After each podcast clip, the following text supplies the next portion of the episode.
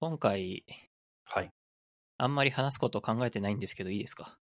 あ、よろしくお願いします。お願いします。お願いします。いや、もう、佐藤さんなら、はい。僕が何も話さなくても、勝手に話し続けてくれるんじゃないかっていう、そういう期待でもって、何も頑張らない MC、MC ってわけでもないけど、をやっていきます。なるほど。そうですね。えーっと、とりあえずラジオに出るっていうことが決まって、めちゃくちゃ楽しみだったんですけど、はい。なんていうんですかね、僕、用事がないので、よ 用事がない。はい。僕、なんか、えーっと、このラジオで初めましてで、僕の声聞く人の方が多いと思うんですけど、はい、はい。僕めちゃくちゃ喋るキャラなんですね。うんうん。だから、その小島さんも、こいつ来たらもう勝手に喋るだろうみたいな想定をしてるみたいなんですけど、はい。そういうキャラの割にはですね、友達がいないんですね。はい。あの、もうね、だから、会社の Slack って言っていいんですかね。 Slack とかでも、なんか、意識高いブログとかがシェアされてきていて、働く日を週4日にすると能率が上がりますみたいな話がされるんですけど、そんなことをされると、孤独に暮らす日が1日増えるっていう問題が僕だけ生じるんですよね。なるほど。はい。だから、なんかこう、楽しいことがないので、今日はめっちゃ楽しみにしてきました。実際、これ収録してるの、建国記念の日で金曜日の祝日なんですけど、はい。佐藤さん的には、あの、寂しい日が一日増えたっていう。そうですね。まあでもこの収録のおかげで、寂しさが少し紛れているという。ですです。もう今日は一日これのために、もうこれのことだけを考えて過ごしてい やいろいー、ろ用意してきましたよ。そこまで熱意持って、あの、ゲスト望んでくれたのは多分初めてだと思うんで、ありがとうございます。なので、はえっ、と、あれもやります。えっ、と、どうやればいいのかな？これでいいんですかね？はい。これは、あの、事前に聞いた話では元ネタは知らないっていう話だったんだけど、あ、そうです。だから僕は宇佐美さんのモノマネですね。宇佐美さんも誰かのモノマネをする誰かのモノマネなんですよね。そう。はい。だから、あの、真似の真似の真似ですね。これを飲みながらやっていこうと思います。はい。よろしくお願いします。よろしくお願いします。名前言ってなかった。あの、佐藤さん、からしさん、どっちがいいですか？えーっと、もう両方行った時点でなんか両方割れるっていう意味では、どっちでもいいって感じになると思うんですけど、そうですね、佐藤さんの方がいいかな。あ、じゃあ、佐藤さんでいきます。はい。普段小島さんって佐藤さんって呼んでくれてますよね。そうですね。自然な方がいいかなと。なるほど、なるほど。えーっと、一応コンテクストを説明しますと、あの、会社の同僚会第2弾でございます。ありがとうございます。えー前回が、あの、3人目のゲスト会で宇佐美さんっていう方も現職の同僚だったんですけど、今回も現職の同僚です。えー社会人です。はい。会社の宣伝とかは相変わらずしないんですけど、そうですね。ただなんか前回、その、宇佐美さんの回が、社内で、ちらっと公開されていて、はい。僕は聞きましたけども、会社の人が聞くんだと思って話さなきゃいけないわけですね。一応そういうことにしておきましょうか。はい。世界中に公開するのであれば、会社の人に公開しても問題はないはずっていう、そういう理屈ですね。なるほど。会社の人にバレなきゃいいっていう感じではやってはいけないという。いや、別に、あ 会社の人に隠れるというやり方もあったとは思うんですけど、うんうんまあ、せっかくなんで、まあ、とは言ってでもですね、あの、隠すようなコンテンツを持っているわけではないですね。まあ、そうですね。はい。別に、不平不満とかを、こういう場所で言うような人たちじゃないですしね、僕ら。そうですね。小島さんわかんないですけど、僕ってあんまり不満がないタイプなので、疲れてることはあるんですけど、なんでしょう。受け入れていくスタンスですね。うんうん、僕はなんか、愚痴じゃないですけど、不平不満みたいなものがあるときには、大体、大体そういうのって他人起因じゃないですか。そうですね。なので、えーっと、なるべく本人に言う、早く言うを心がけていますね。あ、なるほど。いいですね。なんかこう、そこで他人を介在させてもいいことは基本的にはない。わかります。あとは、時間も介在させない方がいいですね。そうですね。でも僕、不満が多分、まあ、ないタイプとかって言いましたけど、気づかないだけで、後から、そういや、あれ、おかしかったよねっていう風に思うんですよ。はいはい。それがね、もう、ね、1年とか経ってるともうどうしようもないっていうか、あー、なるほど。どうしたらいいんですかね。あれは、いや、僕もそういう経験あるんですけど、うん。あの、どうしようもないですね。ですよね。なんかこの、このどうしようもなさみたいなのを、こう、な、何で消化すればいいのかも正直人によるとしか言えないと思うんですけど、僕は結構その小説なりアニメなり漫画なり、そういうのに自分を投影して、なんかこう、俺もこういう未来があったのかもしれないな、みたいなことを思うみたいな。あ、そういう感じなんだ。ちなみに、何に、具体的には何に投影させてるんですか？投影？漫画？アニメ？小説？まあ、たまたま摂取したコンテンツがたまたま投影先になったみたいな感じですけどね。ああ、今見てるものをっていうことですね。そうですね。結構前ですけど、具体的には声の形っていう映画とかが良かったですね。ああ、えーっと、カニみたいな字の方の声の形ですよね。そうです、そうです。そこだけ把握してはいるんですけど、見たような、見てないようなな感じですね。なんかこう、罪の意識を抱えた石田くんという主人公が、うん、うん。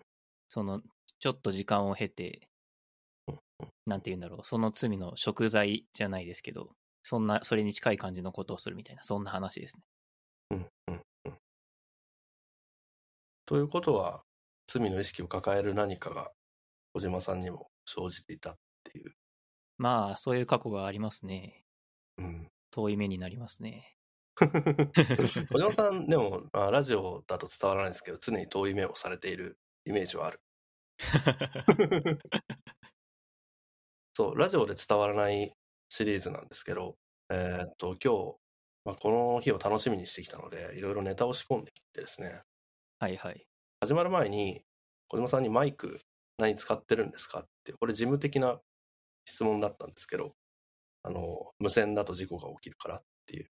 でそれ聞いてくださいねっていう、マイクにネタを仕込んできたんですけど、はい。いやね、これ、 Zoom とかでやると思っていたので、小島さんに僕の様子が映っていないっていうことに、始まってから気づいてですね。はい。今僕の前にはドーンとでかいコンデンサーマイクが置いてあるんですよ。おー、なるほど。で、これを別に使ってはいないっていうネタだったんですけど、はいはい。Mac、パソコンのマイクで撮っております。ああ、そうなんですね。いや、このコンデンサマイクを今使ってる Mac につなぐ方法がない。オーディオインターフェースがないんですね。そうです、そうです。あの、僕、旧型のサンダーボルト、サンダーボルト2、2? 2? っていうんですかね。うんうん。四角い口のやつ。まあ大体四角いと思いますけど、えー正方形っぽい口のやつを使っていて、うんうん。うん。このオーディオインターフェースはあるんですけど、まあ今の Mac にはそれがないので、ちょっともうどうしようもない感じですね。オブジェと化しています。いやー、なんか、普通にロジクールのヘッドセットとかでいいんですけど。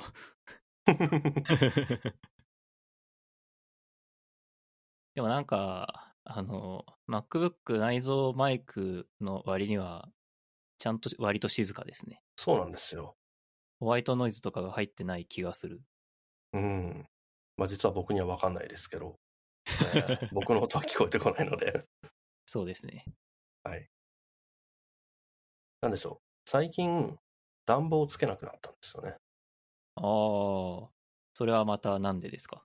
うん、よくよく気づいたら、まあ、作業デスクの横にストーブ、うん。シーズヒーターっていう、まあ、ハロゲンヒーターみたいなものが置いてあるんですけど、はいはい。ここの暖かさしか享受してないってことに気づいて、うーん、なるほど。暖房つけててもつけてなくても変わんねえなって思ったんですよ。あと、こたつもあるんですけど、これも24時間つけっぱなしだったんですけど、最近入ってないなと思って、こたつが、こたつがあるのに入ってない。こたつに。なるほど。僕、社内では片付けないでおなじみだと思うんですけど、えっと、こたつのテーブルの上に、まあビールの缶とか、ペプシのボトルとかが積み上がっているせいで、そこに座る用事がどんどんなくなってくるんですね。だって、使えないテーブルには座らないじゃないですか。そりゃ間違いない。あもう片付けちゃいました、今日。おお。じゃあ、こたつが、こたつで今入ってるんですか？今も入ってない？今も入ってないです。今、普通にい木の椅子に座ってます。なるほど。シーズヒーターに頑張ってもらって。僕は今暖房を切ってるんですけど、うん、うん。それは収録のためですね。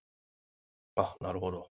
で、えー、着る毛布を着ています。寒いので。ああ、もう全部想像がつきますね。いつも 僕が仕事のミーティングの時に見ている風景ですね。そう、あの感じ。うん。えっと、テレワークの時代になって、すごくこう、で、僕は最近人がいっぱいいる会社にやってきたので、今更感じてるんですけど、一度に見る顔の数が増えたなっていうか、あ会議室だと、まあ見えて正面の人と、まあ、その隣の人のどっちかが視界に入ってるぐらいだよなって思うんですけど、ー、うんうん。一度に10人ぐらいの顔を見ないといけなくて、見ないといけないことはないんですけど、情報量多いですよね。見れないっすよね。正直1対1でもそこまで見てるかっていうと見てない気がするし。あ、そうなんですか。うん。僕めっちゃ見てますよ。おお、そうなんですね。はい。これ社内の人聞いたら気持ち悪いと思うかもしれないですけど、えー毎日喋ってる人とか、毎日 Google Meet で喋るわけですけど、うんうん。ずっと顔だけ見てます。へえなんかその相手が笑っているかとか、眠そうかとか、ねそういうのを気にしながら喋りたいタイプですね。なるほど。割と画面共有していることが多いせいか、うん、うん、うん、まあ特に自分が主催しているミーティングとかだと、うん、うん。あんまりこう、そこ、その画面にそこまで常に気を回せてない画面っていうか、みんなの顔ですね。うんうんっていう感じはありますね、僕は。ああ、そうですね。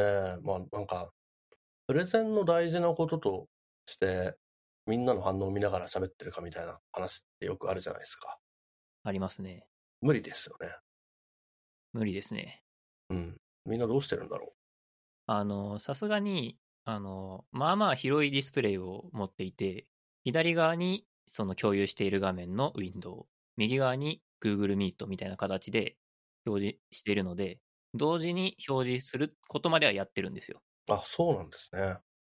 だけど、じゃあ、何か文字を書いているときに、うん、うん。左と右を見れるのかっていうと、まあ、ずっと左見てる、あるいはずっと右見てるってなるよねっていう、うん、うん、うん。そんなじ。感じですね。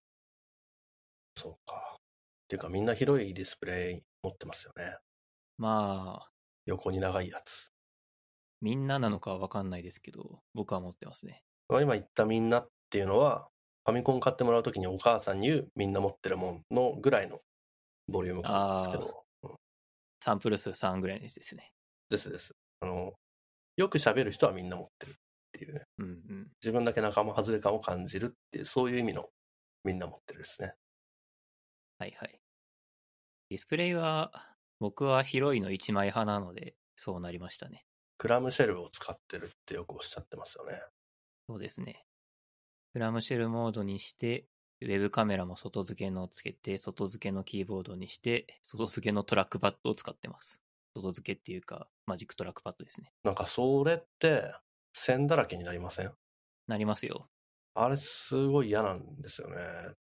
僕、卓録をしているので、ギター、アンプにつないで、マイクつないで、オーディオインターフェースつないで、ヘッドフォンもつないでって線だらけになるんですよ。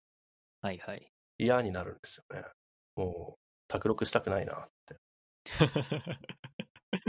しなきゃいいだけなんですけど。まあ、趣味ですからね。僕らは割と線だらけになるのに耐えることが好きな気がする。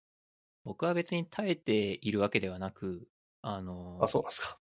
線だらけだな、これって思ったら、その周辺のものを移動しないっていう、うん、うん、うん。割とレイジーなソリューションをしています。うーん、線、線がなぜ嫌なのかというと、配線を適宜変えたりしないといけないとか、抜いたり刺したりを頻繁にしないといけないから嫌なので、はいはいはい。すべてのものをそこに固定しておけば、別に問題はない。という。うーん、なるほど。それってデスクトップ PC ですよね、でも。いや、MacBook ですよ。あ、いえ、えっと、MacBook なのは実は知ってるんですけど、なんか、使い方がっていうか、ああ、そうですね。うん。はい。結構、えーっと、こんなことを世界に向けて発信していいのかわからないですけど、弊社は、えー全員ノート PC というスタンスでやって、うん。デスクトップ PC がいいっていう人もいるよなとは思ってるんですよ。あ Mac はちょっときついですけど、まあ、そうですね。なんか、あの、価格帯とかが変わっちゃいますからね。うん。僕はちなみに、えっと、ノート PC 派で、うんうん。何にもカスタマイズしないで使っていて、で、ベッドに寝っ転がって仕事をしています。なるほど。とても首と腰に負担がかかります。よくないのでは。いやー、なんかね、最近辛いんですよ、体が。いやー、やっぱり良くないのでは。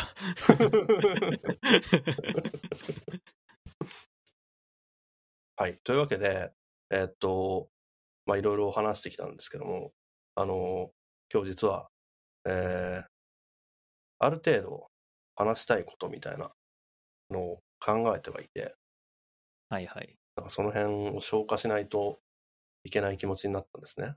そうですね。はい。何話そうかな。それこそ卓録の話出たし、僕の話を振ってもいいですか？お願いします。いや、っていうか、佐藤さんは、なんか、この点に関しては僕とすごく似ている気がしているっていう話なんですけど、うんうん。あの、何かしら、何かしらなぜかクリエイトしてるじゃないですか。ですね。その、卓録といい、絵を描くといい、なんといい。ここ勝手に親近感を覚えてるんですけど、あの、うん僕も何か作ってないと生きていけないタイプの人類なんですよ。僕もなのかわかんないけど。うん。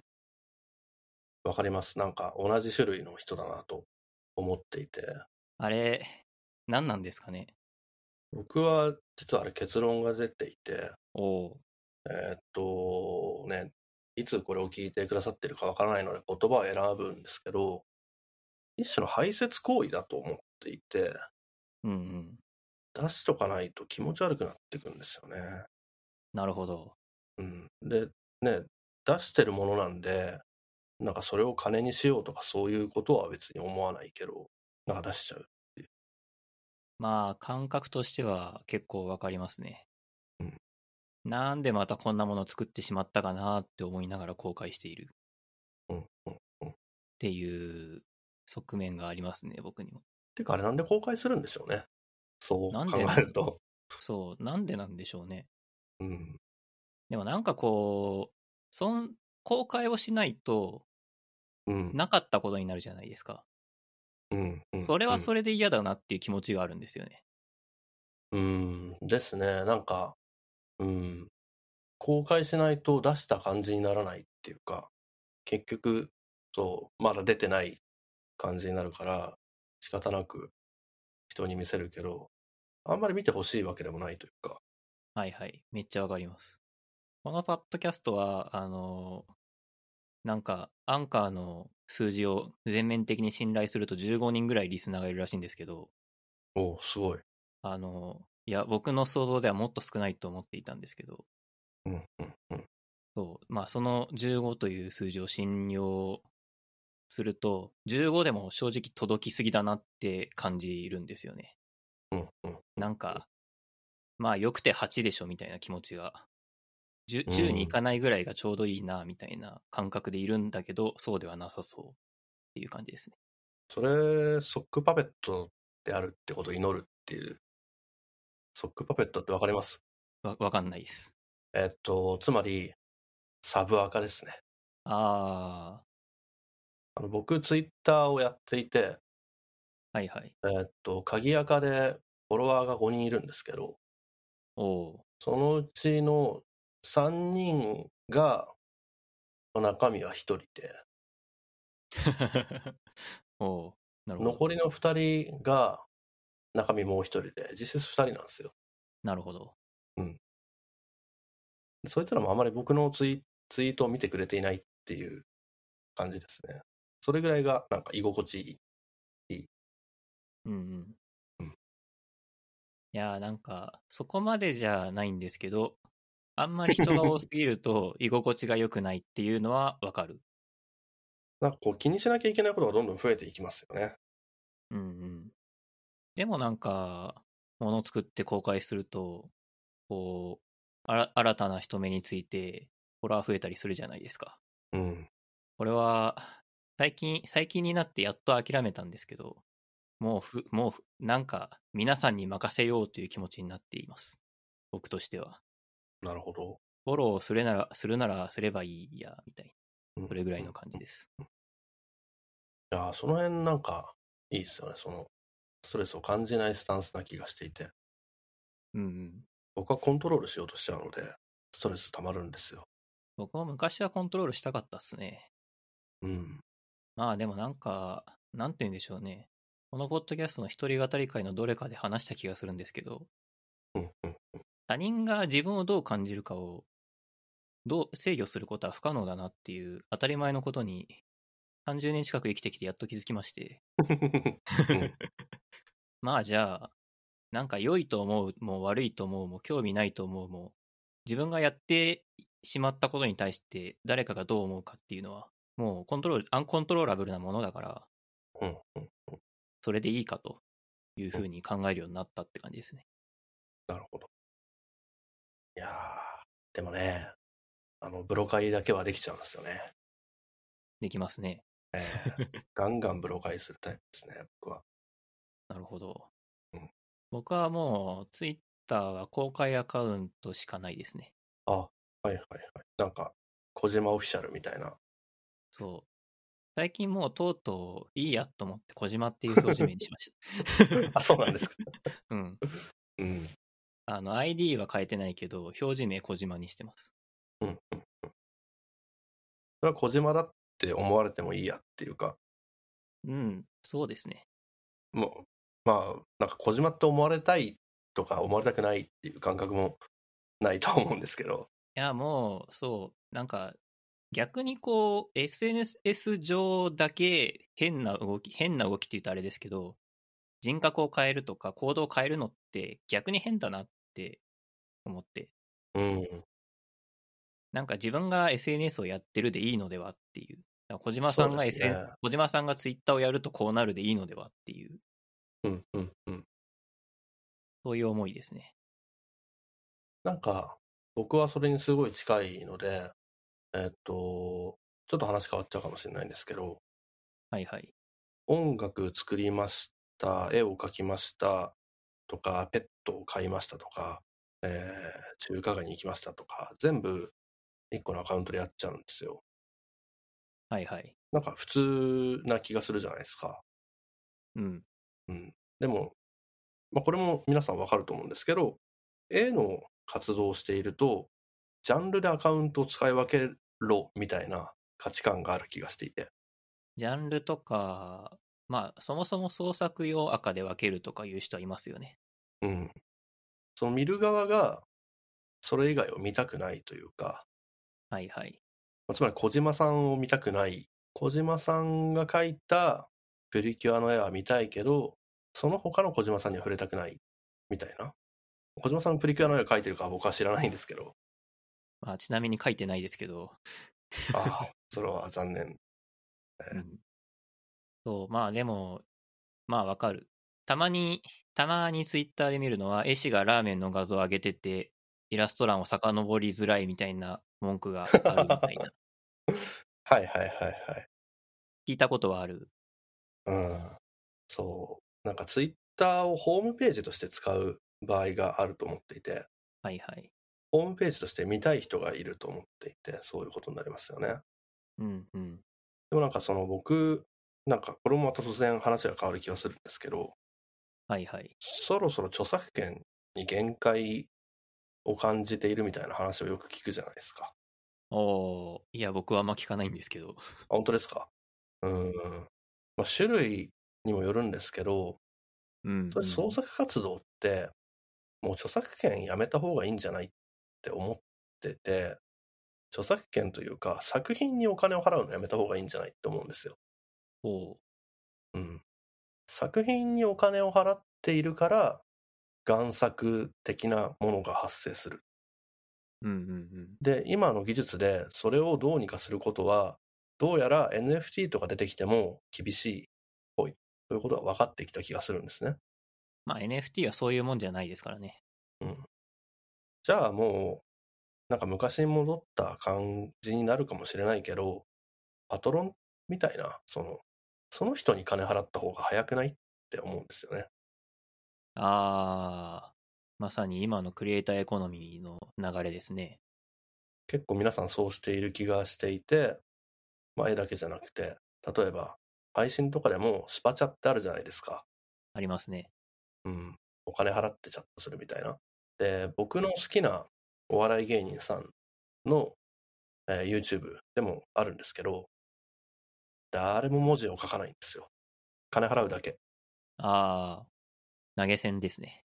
なんか、うーん、それが不健全だっていう世界観も僕は持っているんですけど、でも、まあ、トレパクだのなんだのって騒ぐぐらいだったら、本人に金払いたいっていう気持ちが僕の中にはあるし、それでいいんじゃないかなってちょっと思っている。うーん、なるほど。まあでもこう、その食っていけるだけのファンを増やすっていう行為は、すごいハードルが高い気がしていて、それこそ、まあ、 pixivFANBOX とか Fantia とか、多分、あの、サービスとしてはそういうサービスがもっと隆盛していって、もっとそこでお金が動くようになればみたいな話だと思うんですけど、それはそれで多分富の偏りが生まれる気はしていて、そうですね。なんか裾野が広がっていかないっていう形になっていくような気はとてもする。うん。あー、なんか今しっくりきて、僕は今こんなに創作する人間、創作で飯を食う人間がこんなにいる必要はないって思ってるかもしれない。淘汰されるべき的な。ああ、なるほど。僕とか小島さんみたいに、仕事はメインで他にあって、やりたいからやってるんだよっていう人がいるのは全然 OK。そういう状態が適切だと思っている。なんか若者たちがこぞって、なんか絵を描く人になりたいとか、YouTuber になりたいとか、もちろんそれで成功する人はいるし、えーチャレンジして失敗することも全然いいんですけど、こんなにいっぱいいるのは不自然だって感じているところがありますね。うーん、なるほど。だってお金が欲しいだけとか、あの、いや、言い方悪いですけど、コミュ障だから、学校行きたくない、働きたくない、勉強したくない、だからっていう発想の子がめちゃくちゃいる気はしていて、うん。まあでも多分、クリエイターになる方が、その能力めっちゃ使うし大変なんじゃねっていう気持ち。うん。まあ、それはそうだと思いますよ。クリエイターって、要はフリーランスってことですからね。あとは、その、ね、社会人だったら、まあぶっちゃけあんま喋れなくても挨拶だけしてりゃいいわけですよ。まあ、そうっすね。あの、僕らも、あの、職業はプログラマーなので、なんていうのかな、完全にお客さんのニーズとか、そういうことに対して、えー仮説を立てて動いていく、交渉していくって能力は求められないじゃないですか。まあ、そうですね。もっと昇進したりすると話は別だと思いますけど、でコミュ障の子が狙っているようなクリエイティブな仕事って、もう本人がそれできないといけないというか、うん、うん。ね、漫画家になるにしても、イラストレーターになるにしても、米津玄師になるにしても、それは、ね、その人にその能力ないとダメなので、あの、コミュ障だけど人気者になれました神話みたいなものは、なんか勇気をくれるんですけど、まあ、ある意味、その、騙しているというか、若い子たちの将来を食い物にしている感じは僕は、うん、してる。なんかひどくない？って。なんかそうっすよね。こう、クリエイターになるって、その、やるっていうのは、なんかこう、一足飛びに社会人レベル5になるみたいな感じがして、あの、普通、社会人レベル1、2、3って上がっていけばいいんですよ。その、普通に就職をすれば。で、1だとただ作業ができればいい。まあ、挨拶ができればいいはさすがに語弊があるけど、1だと、こう、仕事を頼まれて、それをこなすってことができて、2だと、その、周りの人と協力して仕事をこなすことができて、みたいな感じで、なんかこう、順々に進化するステップみたいなのが。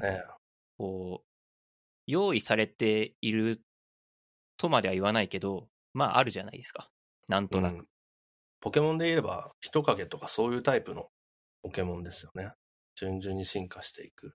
まあ、いい感じのペースのポケモンで、まあちょっと僕ポケモンが151匹しか知らないので、例えがもう古いかもしれないんですけど、クリエイターになるって、コイキングからギャラドスになって、ギャラドスしか食えないっていう世界だと思うんですよ。無理ゲーすぎないって。うん、ああ。いやー、ほん、本当に、そう若い子にコイキングを、知らない若い子にコイキング売りつけるあいつ、ひどくない？ダメだと思うんですよ。なんか、そんなことしたら。実は人影を育ててった方が楽だし、確実だし、食いっぱぐれないっていうか、はいはい。まあ、そうですね。そういう情報商材じゃないですけど、情報格差を利用して、こう、誘導していくみたいな情報商材はさすがに嫌だなと僕も思いますね。ああ、そうなんだよな。あるのか知らないけど。なんか僕、YouTube とか見てると、まあ、何々をするだけで、えー年収何百万みたいな、その、あるじゃないですか。クリエイターって言っても、どっちかと作業系のクリエイターですけど、うんうん。そういうものを信じるぐらいの情報格差ってのが、ね、あれが商売として成り立ってるわけだから、騙される人もいるってことですよね。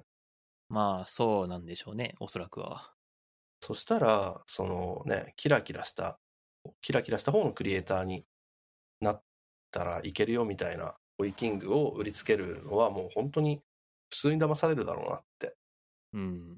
だからね、これを聞いているのが誰なのかわかんないですけど、あの、これを聞いている若い皆さんはですね、あの、真面目に勉強して普通に働いた方がいいっすよ。あの、はい。苦手なことを克服していった方が早いっていう、ボトルネックからね。このエピソードを聞くかわかんないですけど、聞いてる年代みたいな分布を見てたらですね、ほとんどいないんだけど、あの、中高生ぐらいの世代とかも0%ではない。おー、もしかしたら聞いてるかもしれないです、ね。そうか、いかん。余計なこと言ったの。ボケのつもりで言ったんですけど、あの、いや、あの、夢があるんだったらそれは頑張った方がいいですよ。手のひらを返すようですけど。まあ、僕はあ子供が頑張っているのを否定はしたくない。まあでも、僕と同世代とかのリスナーがもボリュームゾーンだと思うんで、20代後半から30代前半ぐらい。そういう人たちが、クリエイターになりたいってうーん。言って行動してないのであれば、それは問題かなと思いますけどね。ああ、僕らの年齢からクリエイターになるのって、えっと、年齢的にも、あと今の世の中的にも結構厳しいですよね。そうなんですかね。いや、どうなんでしょう。その、いや、なんか、ジャンルによる気はしていて、別に小説家になるのはいいつでもできるし、うんうんうん極端な話。あんまり年齢関係ないじゃないですか。いやー、そうなんですけど、その、ね、そういう仕事に憧れるのが当然っていう感じがどんどん広まってきていて、ね、小説なんかも、なんていうんですか、あの、若干悪口方向なんで、あれは伏せますけど、デカルト席を取っているだけとしか思えないジャンルの小説ってあるじゃないですか。デカルト席ってなんだっけ？デカルト席は、あの、なんて説明したらいいのかな。だから、データベースの結合を想像してもらうといいんですけど、あの、とりあえず全部の組み合わせを出すみたいな。ああ、うんアウタージョインの方。です。なるほど。キーとか考えない。それ、組み合わせ違うだけだよねっていう。うんうん。うん。なんかその、えっ、と、否定的な話が続いて申し訳ないんですけど、その、はい。ええあの、オッドアイってあるじゃないですか。すごく例を小さくしますけど、オッドアイ。えー知らないです、多分それを。えっ、と、まあ、二次元の人物のキャラクターデザインの、まあ、一つの要素として、えっ、と、片方の目、もう片方の目で色が違うっていうやり方ですね。ああ、なるほど。右が青で左が赤みたいな。うん、えそんなキャラいないかな。まあ、そういう感じってことですね。信号機みたいですね。歩行者用の。うん。まあ、でもそういうことですよ。その、えっと、それを、まあ、キャラクターの個性と言い張ってしまうと、いずれはなんか出尽くすというか、出尽くす前に飽きるし、それを一生懸命考えるのって不毛じゃないかなって思ってしまうんですね。なるほど。うん。なんか、えっと、もっとオリジナリティっていうのは別のところにある気がしていて、なんだろうな。僕最近、最近になって自分の世代のあのアニメとかを見てるんですよ。ど、どんなものですか、例えば。えっと、今見てるのは銀魂ですね。ああ、えーなるほど完全に僕の世代、僕が中学生の頃にやってたから、その時見るべきだったんですけど、まあ今年って言っちゃうとね、年が変わったばっかりなんで、今年度に入って見始めました。そして、もう4週目を見ています。そんなに見てんだ。めっちゃ見てます。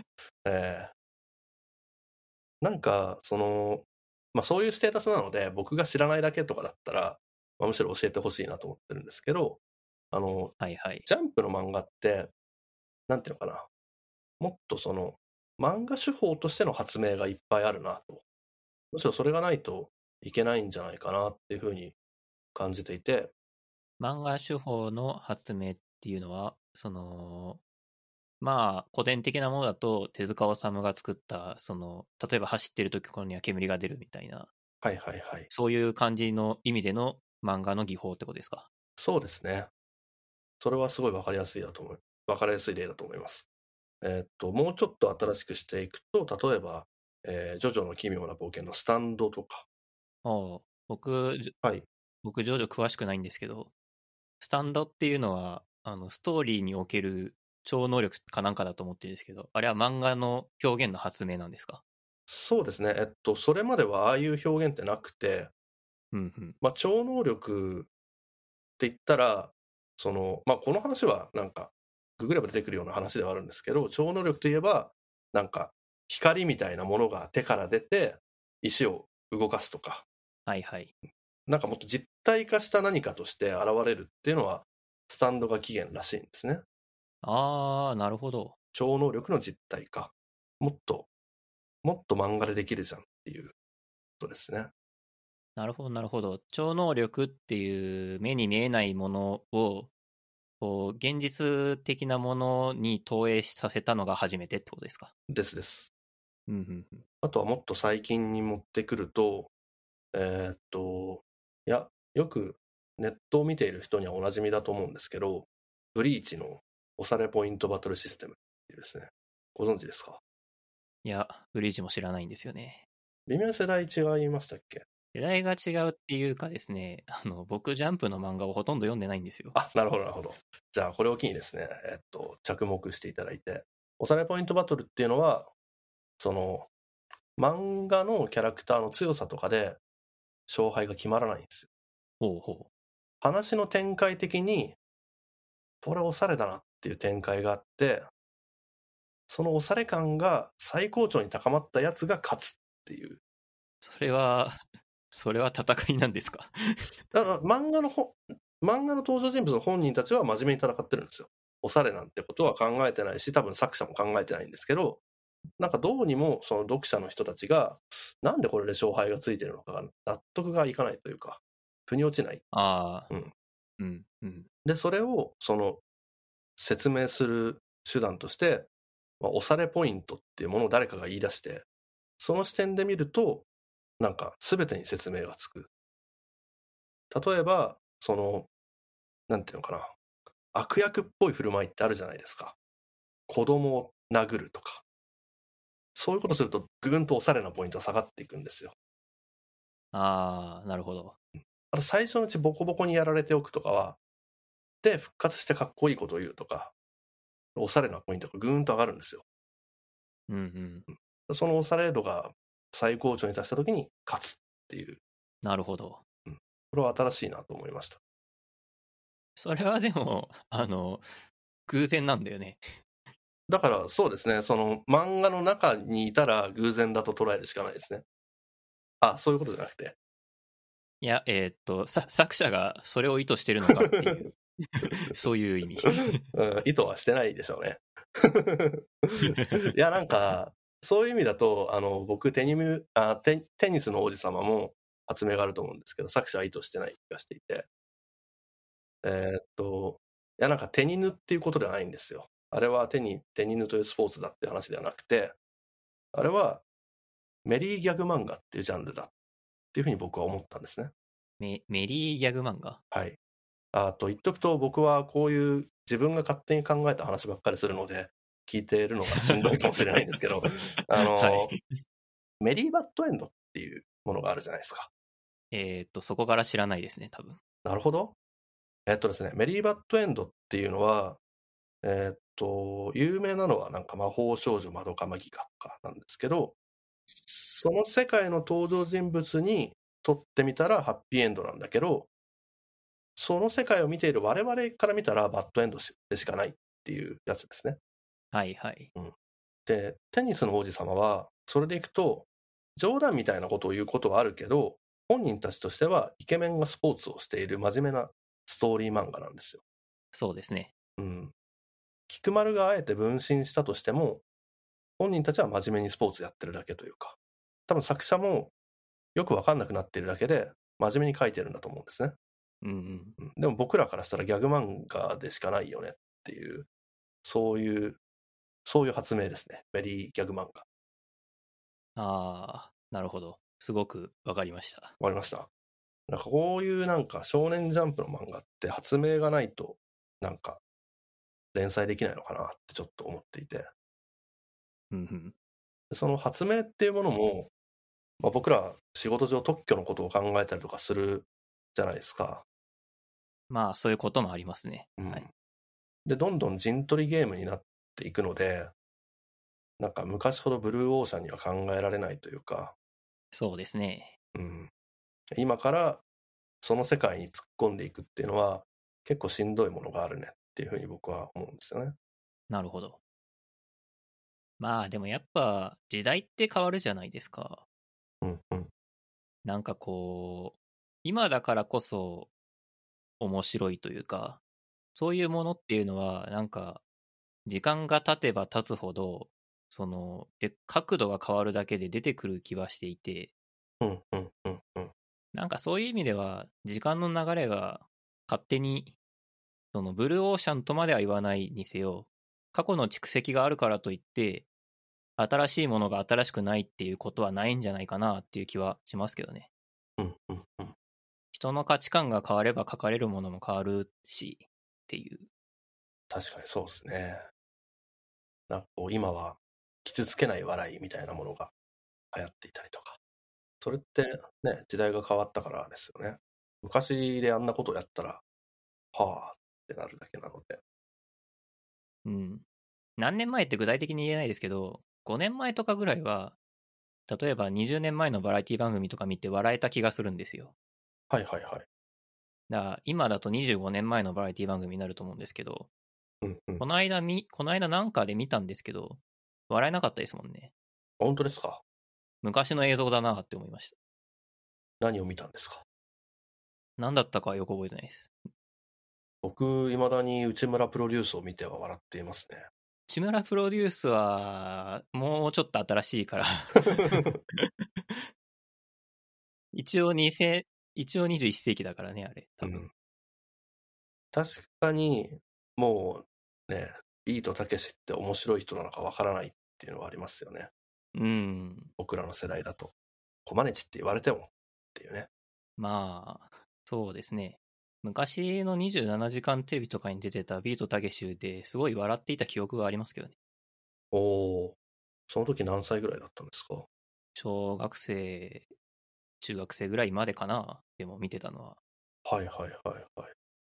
いや小島さんがまさか27時間テレビを見るようなタイプだったとはっていう、なんか、失礼ですけど、意外に感じます。あはい。これ、あの、僕、たまに言うんですけど、僕、中学生ぐらいまではずすごいテレビっ子だったんですよ。うんうんうん。だから、あの、昔の芸能界の話とかはできるんですよ、ある程度。僕が見てた頃までは。うんうんなんか、高校生ぐらいになってからテレビをとんと見なくなって、大学生でも復活しなくて、今に至るって感じなんで。じゃあ、マツコ・デラックスが出てくるあたりはもうわかんない。マツコ・デラックス自体は知ってますけどね。うんうんうん。なんか、その人がテレビ、テレビ業界にどんな影響を与えたのかとかはさっぱりわからないですね。うんうんうん。じゃあ、断密ぐらいまでは覚えている。ああ、覚えてますね。ああ、よかった。じゃあ、マツケンサンバとかは通じるんですね。ああ、全然通じますよ。ちなみに、すごい話してますけど、マツケンサンバってすごくないですか？なんか、な、何がですか？いや、その、あれ聞いたことない人でも、一回聞いたら、めっちゃ笑けるじゃないですか。ああ、すごいパワーがあると思っていて、あれは何なんでしょうね。あの歌、パワーありますよね。マツケンサンバ。なんか松屋で、松弁ネットがどうこうとか言ってて、最近たまに聞くんですけど。はいはいはいはい。なんかね、音楽としては、えーっと、質がどうこうっていうことはないんですけど、その、本人としては完全お遊びというか、暇だからやってるぐらいの。うん。なぜそんな、演奏とかもスーパーで流れてるような感じ。もちろん、えっと、ちゃんと真剣に作られたものなんでしょうけど、はいはい。当時の僕の印象としてはそういう、そういう種類のものだって受け取ったんですよね。なのに、あんなに面白いのが、こんな、なんていうか、全国的に広まっているというか。うん。今聞いても笑っちゃいますし、なんかハッピーな気持ちになるじゃないですか。そうですね。うん。いや、多分ちょうどいいチープさなんじゃないですか。下品とか、安っぽいとかまではいかないし、うん。かといって、その、かっこいいとか、うん。かえーそういうクリエイティブな音楽でもないっていう、その微妙に、なんだろう、中の下みたいな感じうん。が、こう、ひ広く刺さったんじゃないですかね。なんとなく。適当なこと言ってますけど。いやー、はい。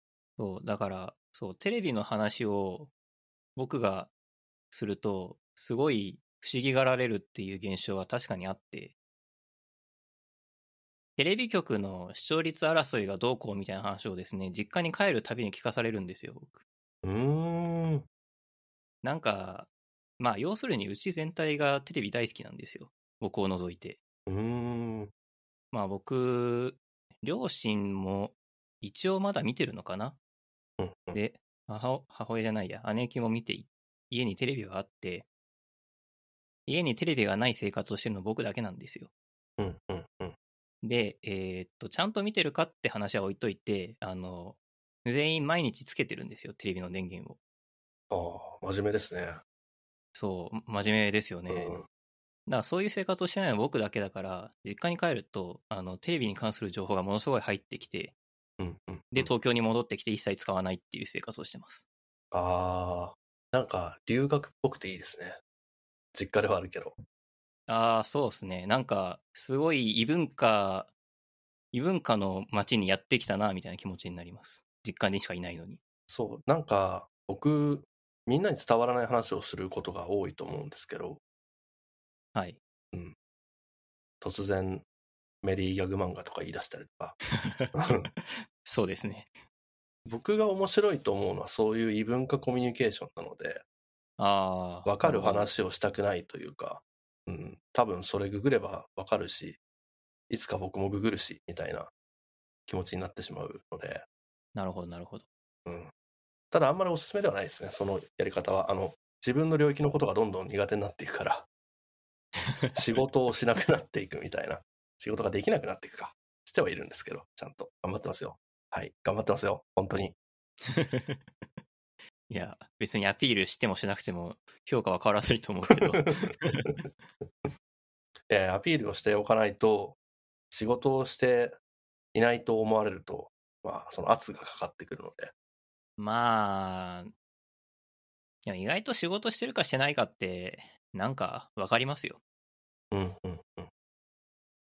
なんかこう、信用できない、いないな、最近と、信用できる、いないな、最近があって、うん、うん、うん、うん。なんとなくわかりませんか？その辺。うん、わかる気がしますね。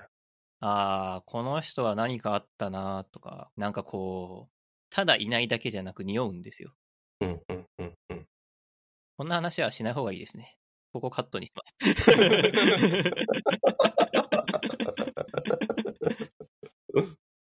えー、1.5秒ぐらい置きましょうか。そうっすね。はい。というわけで、はい。あの、無理やり話を切ったところで、はい。無理無理やり話を切ったところでって言っちゃったら、無理やり話を切切るところまでは放送しないといけないね。それが面白いじゃないですか、だって。そう、そうしますか、じゃそうそう。そういうの大事です。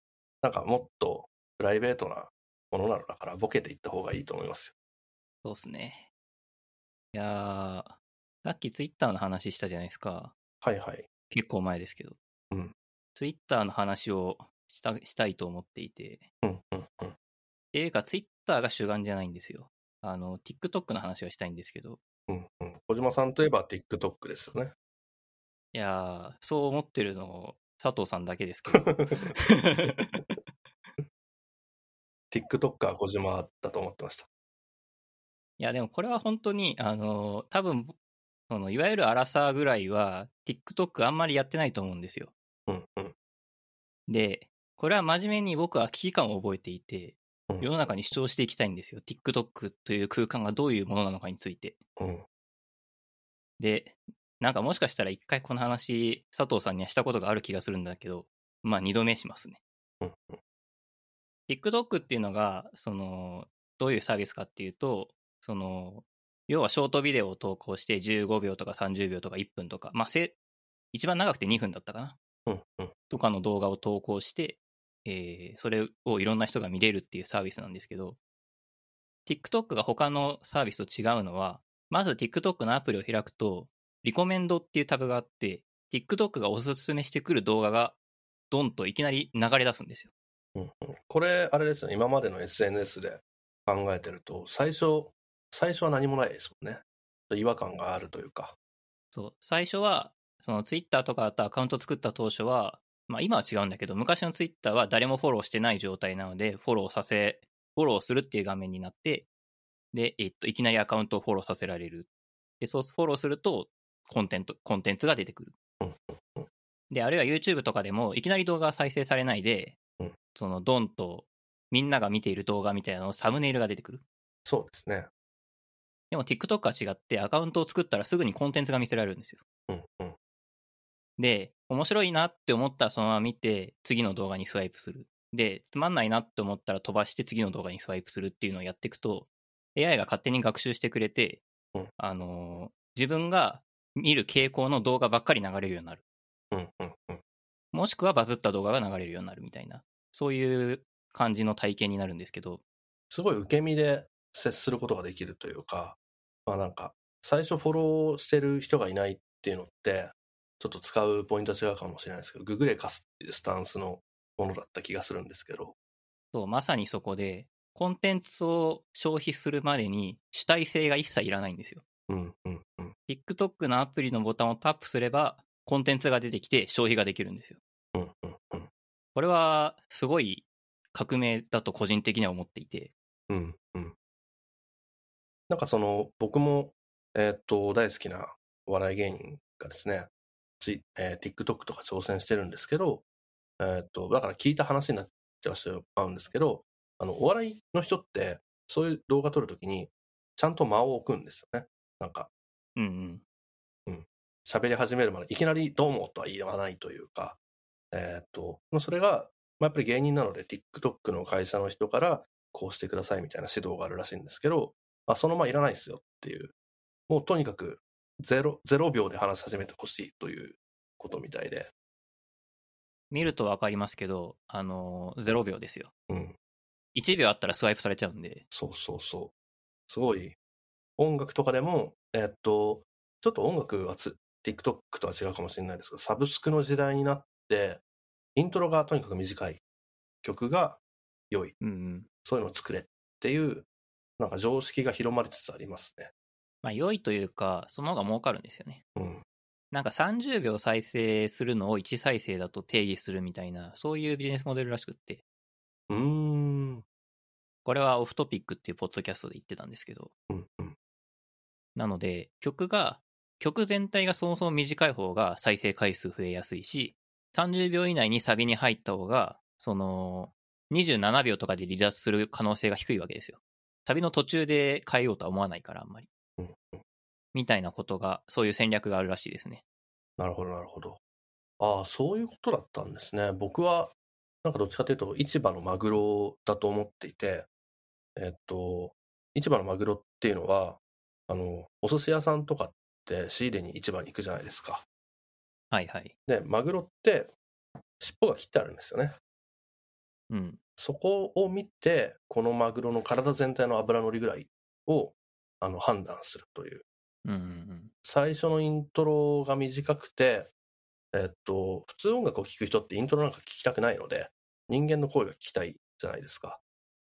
はいはい。それがマジョリティだと思うんですけど、もう早くね、イケボを届けた方が、脂乗ってるぜ、このマグロっていうアピールになるって、そういうことだと思ってるんですけど、確かに言われてみると、えどうやってお金取ってるんだろうと思うとそういうのもありますよね。テテクニカルというかビジネス的な観点ですね。まあ、それが良くないという意見とかもあるんだけど、うんうん。まあ、個人的には、いいとか悪いとかじゃなくて、まあ、そういう時代というか流れというか、そういうもんだと思っていて、うん。なんというか、こう、CD とかができた時だって、CD に合わせて、その音楽は進化したし、iTunes ができた時だって iTunes に合わせて音楽は進化したし、だったらストリーミングサービスに合わせて音楽が進化するのは、何も不思議なことではないというか、当然のことじゃないですか。うん、そうだと思います。その、なんていうのかな、時代の常識っていうものは、まあ、変えるタイミングっていうのはあると思うんですけど、えっと、その時代にいる以上はなんか文句言ってもしょうがないっていうか、ね、戦国時代にタイムスリップして、え、あなた人殺すんですか？って思う方が変じゃないですか。殺しますよ、それは。ね信長なんかめちゃくちゃやるわけなんで。そりゃそうですよ。うんそだから戦国時代なわけですからね。だから TikTok が、そこが、あの、懸念してるっていうのは、彼らがゲームチェンジャーだってことなんですよ。うん、うん、ユーザーの主体性をう奪うじゃないですけど、ユーザーがし、ユーザーが主体性なしでコンテンツを消費できる状態っていうのを作れるようにならないと、これからの SNS は生き残れないぞっていうことなんですよ、これは。ですね。これは、あのだいぶ革命的なとことだと個人的には思っていて、このフレーズを言うの2度目ですけど、革命的っていうかもう革命終わっちゃってる気はしていて、ね、だってみんな TikTok を見ているし、ググらないじゃないですか。ね、もうちょっとググレカス的なスタンスは古いですよね。もうそうですね。いやー、今、主体性を出さないと消費できないコンテンツって、もう、なんというか、だ、ダメとは言わないですけど、それを消費できる時点で、それなりに才能がある人じゃないとダメだってことになると思うんですよね。うんうんうん。ポッドキャストとかまさにそうだから、このポッドキャストのリスナーに TikTok ユーザーはきっと少ないと思うんですけど、うん世界はそう変わってるってことは認識した方がいい気がする。ですね。いや、僕もそう変わってるって認識する事件が、つい半年前かな、あって、はいはい。まだ今の会社に入る前の会社で、えーっと、東大卒の CTO にですね、うん。なんか僕が悩みを話したら、まあ今でも友達関係続いてる、えー仲のいい人なんですけど、まあ友達いないとか言いましたが、年に1、2回ぐらい彼に会うっていうのはありますね。えーっと、ちょっとそれましたけど、えー はい。なんかね、そっか、主体性がある人は大変ですねって言われたんですよ。ああ。友達にですか？うん。佐藤さんって主体性とかあるからな、みたいな。東大とか出てるやつがそういうこと言うんだなと思って。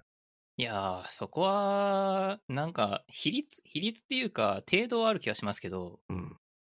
別に主体性なくたって東大に合格することはできるとは思いますよ。それは、あの、多分主体性以外の部分にすごいアドバンテージがあるとか、そういう話になる気がしますけど。うんうんうんいや、でもその主体性っていうものが特殊なものであるっていう認識を彼はしていたんだと思うんですね。彼に主体性があるないじゃなくて。ああ、なるほど、なるほど。そう。主体性がある僕を、なんか珍しいものを見るかのような目で見ていたっていうところが、結構僕はショッキングで、うん。世界って結構変わってきてるよねっていうのはそこで感じましたね。TikTok ではなかったですけど。いや、でも多分ですけど、僕も小さい会社にばっか働いているし、佐藤さんもうん、昔は知らないですけど、最直近の2社とかはそうだと思うんですよ。うんうんうん。で、そもそもなんですけど、小さい会社で働こうって思うような人は主体性がある人ですよ。うん。なんで、我々は主体性がある人に囲まれてきてるんですよ。うんうんうん。で、それはすごく異常なことだと思います。ああ、なるほど。えっと、主体性がない人が増えたわけではなくて、僕の観測範囲にいなかっただけというか、そうです、そうです。だから TikTok とかがやったことっていうのは別に人々から主体性を奪ったのではなくて、主体性がない人もターゲットにできたっていうことですよね。そうです、そうです。YouTube でも Twitter でも Instagram でも撮れなかった層を TikTok なら撮れるっていう、うんうんうん。そういう話ですね。で、これからはその人たち込みで物事を考えていかないといけないっていう、そういう変化なんですね。変化なのかはわかんないですけど、社会はそういう風になっていくだろうなっていう感じがしますね。より主体性がない方向に、主体性を必要としない方向に向かっていく気がする。うん。あくまで個人的な予見だし、僕は何の偉い人でもないので、未来予測をしているわけでは全くないですが、いやー、小島さんは偉いと思いますよ。なんか、小島さんって朝ちゃんと起きるじゃないですか。めちゃくちゃ偉い。何の話なんだ、これは。ごめんなさい。すごい雑なボケをしましたけど。そう、なんか、ま、真面目度が上がってきたな、みたいな、その、伝わるかわかんないですけど、魔法陣ぐるぐるでいう、えー、ね、臭い度が上がってくると、ギップルが出てくるみたいな、そういう気持ちに今なったんですよね。真面目度上がったなって。なるほど。いや、これ真面目な話ですからね。ちなみに、だ、どん、はい。どんな話が求められてるんですか？最初に聞くべきだった。真面目な話の方がいいんですかね？いや、真面目な話と不真面目な話を適当にやっていくのがいいです。ああ、なるほど、なるほど。わかりました。まあ、なんか、ただの雑談なので。うん、うん。そう。で、な、それ、そう、もともとはツイッターの話がしたいって話だったんですけど、うんあの、最近アカウントを作って知ったんですけど、ツイッターは TikTok になろうとしているわけですよ。ああ、はいはいはい。だツイッターが、その、ホームタイムライン表示っていうのがあって、うん、あるいはトピックっていうのがあって、うん、うん、うそん。の、ユーザーが明示的に何かをフォローしなくても、そのユーザーにとってのコンテンツが流れる空間みたいなのを作ろうとしているんですよね。今のツイッターって。すごくうまくいってない気しかしないですけど。そうですね。邪魔だなって思ってますね、あれ。まあ、人によっては多分使ってるんだと思うんですよね。うん。僕、僕が TikTok を見ている時のように Twitter を使っている人にとっては、あの機能はそれなりに使えるもんなんじゃないかなと思う。うーん。ただ自分は使えないから分かんないですけどね。それも主体性があるせいで使えないんですよね。うーん。主体性なくしたくなってきましたね。そう、一回主体性をなくして、その、それこそ最初の話じゃないですけど、何か作らないといけないみたいな衝動もなくしてしまって、普通の人になってみたいんですよ。うん。普通の人って言ってるのは、普通が何かっていう議論をしたいわけではなくて、こう、なんていうんですかね。そう、うん。なんて言うんですかね。特徴をなくしてみたいというか、そう、じなんか、普通に生きてる、こ我々的には普通に生きてるだけなのに、普通に生きてるだけで特徴がある人になるじゃないですか。うん。それをやめてみたい。もっとイデアに近づきたいっていうことですね。いやー、本当に。うん。今、イデアに近づきたいっていうので伝わったのが、すごいなって思いましたけど。イデア知らないですか？いや、イデアは学校で習うと思うんで伝わると思うんですけど、僕これ伝わったの初めてなので、ああ、なるほど。うん、でもそういうなんか伝わらないことを言うのも、やめられるのであればやめたい。伝わらないだろうなって思って言わないっていうことは、僕は確かにありますけど、うん逆はあんまないですね。言われたことは、あの、コンテンツを知らないとか、さっきのジャンプの漫画みたいにありますけど、うんうんうん。教科書に載っていることとかは、まあ大体し習ったことがあれば知っている。うん。みんな真面目に勉強したんですね。昔、だからアガペとかよく言ったじゃないですか、高校の時とか。言いました、めっちゃ言いました。まさにその話をしようとしてました。アガペだけ伝わったことあるんですよ。その、すごくね、この令和に話すようなことじゃないんですけど、最初の会社で、えーふ夫婦がいて、はい。社内夫婦が。うん、で、まあ女性の方が、まあなんていうんですかね、僕の同期の男たちが集まって B1 決めようぜって言って B1 に輝くような女性だったと。本当こんな話してて、うん本人が聞いたら本当に土下座するんですけど、えっと、B1 っていうのはつまりね、ブで始まってスで終わるやつですね。で、まあ、はい。はい。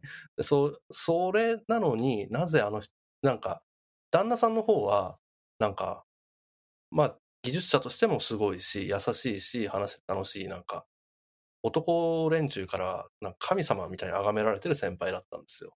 なんでそんな二人が結婚するんだっていう話で、だからね、まあ彼は神だから、愛の種類がアガペーなんだっていうことを言ったら、それだけ伝わったことがあるんですよ。なるほど。いやー、ひどい話ですね。めちゃくちゃひどい話をしましたね。いやー、だ、ダメですよ。で令和4年的には NG ですよ。いやーするんじゃなかったな、この話。放送しますけどね。そう、もう、あの、カットするふりのくだりはやったので、やってしまったから、はい。炎上したら、えっ、と、僕は知らないふりをするんで、よろしくお願いします。まあ、炎上するほど聞かれないですよ。そう、なんか、炎上するには、ある程度、その、注目を集まってないといけないってのはありますよね。まあ、それもあるんですけど、ポッドキャストって炎上できないっていうか、うん。もし仮に、このポッドキャストを聞いて、なん、うんその、女性にそんなランクをつけるとはなんだみたいなことを思って、それをツイートした人がいたとしてその出典がどこなのかっていうと、これ今1時間20分ぐらい収録してるんですけど、うん、その、この1時間15分のところを探し当てて、うん、うん、ここを聞いて、同じ怒りをもう一度誰かがぶつけてっていうのが炎上じゃないですか。うん、うん、うん。誰がそんな労力 労力を払うんですか？エネルギーいりますよね。うん。ただただめんどくさいだけじゃないですか、そんなの。そうそう。だから、炎上させる人っていると僕は思っていて、えっと、そういう人って炎上させやすいメディアにしか興味がないと思うんですよね。まあそう、させやすいメディアにしか興味がないっていうか、うん。そういう炎上みたいなことが起こるのは炎上が起きやすいメディアだけなんだと思いますね。うん。うん。音楽が炎上したって聞いたこともうんあ。ったわ。ラッドウィンプスが炎上したことあったわ。そうなんですか。僕世代なのに全然知らなくて、何で炎上したんですか？ラッドウィンプスの歌が右翼っぽいみたいな話で炎上したあことがありあます。右翼っぽい。なん、なんて曲か忘れましたけど。うん。いやー、なんか、うん。いや、わかるんだけど、みんな、僕全部嘘だと思ってるんですよ、音楽なんてものは。ほうほ自分も音楽書いてるし、嘘として聞いてほしい。その、なんだろう。ね。ちょっと悲しい話になりますけど、僕先日、えっ、と、ペットのハムスターが亡くなりまして、えーその時にですね、小島さんに仕事を代わっていただいたりとかしてですね、助かったんですけども、えっ、と、う。はい。絶対にその状況になって音楽書けないって分かっていたので、すごい元気なうちに、まあそのペットにさよならをする曲を作ったんですね。なるほど。で、その、そのペットの存在を知ってる人がそれを聞いて、え、もしかしてって心配になってくださったみたいで、それは非常にあの、ね、僕のペットのことまで気にかけていただいてありがたいんですけど、あの、全部嘘だからって僕は思いました。ああ、うんなるほど。うんまあ、そうですよ。うんこの収録も全部嘘ですからね。そうそうそあのーなんて言うんですかね。この全部嘘っていうのは、うん本当に全部嘘って意味じゃなくて、うん本当の部分もあるんだけど、まあ基本嘘なんですよ。う。うん。なんかファンタジーですよね。そう。これはあくまでショーなんで、なんか本当に二人会ってずっとこんな話してるかっていうとしてないし、うん。仕事中こんな話してるかって当然してないし、あんまり仕事で関わりないんですよね、実は。まあそうですね。うん。なんというか、あくまでポッドキャストなりなんなりはショーなので、うんうんだ表舞台だっていう感触は、あの、何にも緊張してないし、自然に話しているように、自分では、自分でもそう思っていると思う、自分でさえそう思っていると思うんだけど、でもやっぱり、後で聞き直してみると、なんか普段の自分だったら言わないようなこと言ってるな、みたいなことは思いますね。そうですね。まあ、だからっていうわけじゃないんですけど、あの、ラジオでお便りのコーナーやりたいなって僕は思っていて、はいはいはい。実は僕もね、自分でラジオに挑戦したことあるんですけど、おー、そうだったんですね。うん、ラジオといえばお便りだろうって思うんですよね。うん。このポッドキャストはコーナーとかやってないんですか？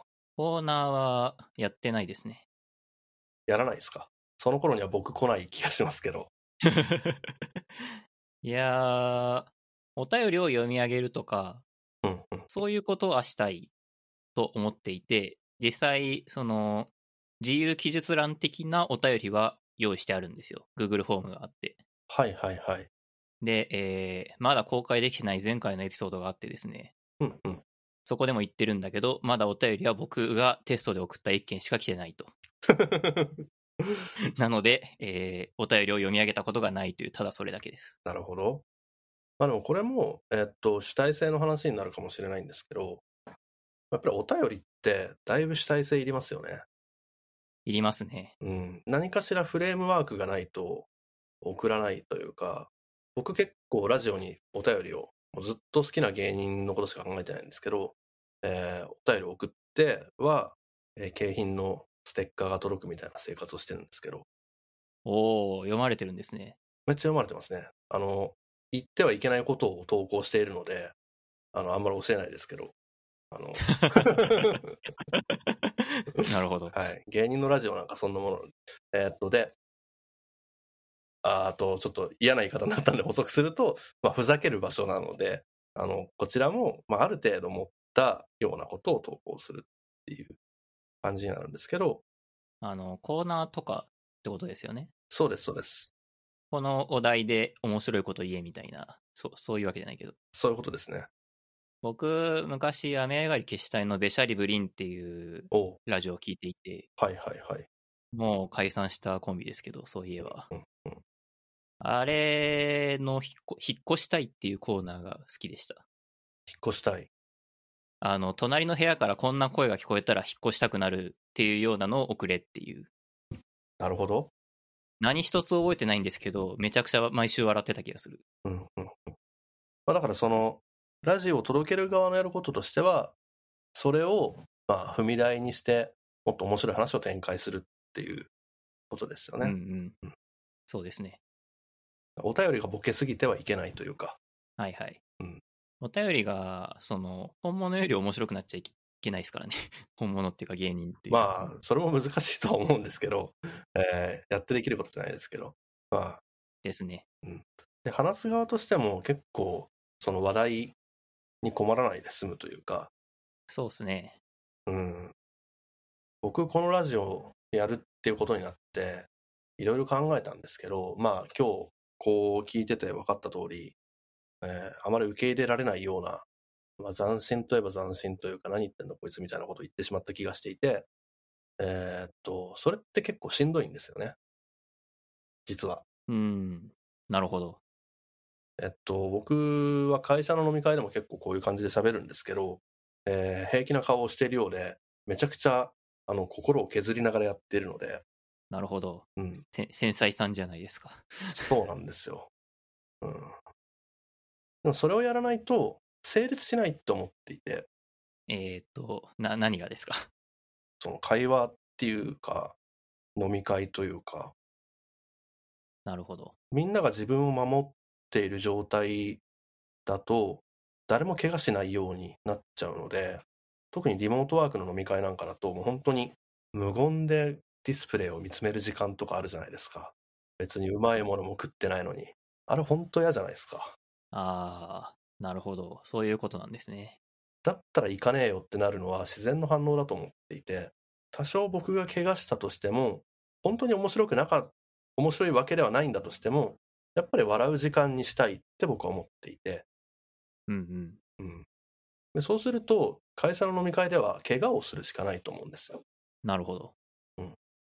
だから、まあ皆さんもそれは分かってくれていると思っていて、えーっと、まあ僕も気にしないスタンスでやってますし、えーっと、今後もそういう感じでそれ扱ってくれればいいんですけど、中にはたまに、こいつマジかよって思ってる人もいるかもしれないと思っていて、えーっと、それが顕在化したことはないんですけど、リスクは抱えながらやってるわけですよ。なるほど。うん。なんか例えば、えっと、まあ飲み会の話っていうのは基本的にはそこにいた人しか知るべきではないって僕のポリシーをちょっと破るんですけど、えっと、福利厚生のサービスありますよねと。はいはい。うん。憲法の。で、お得ですと。めっちゃいい旅館とか行けますと。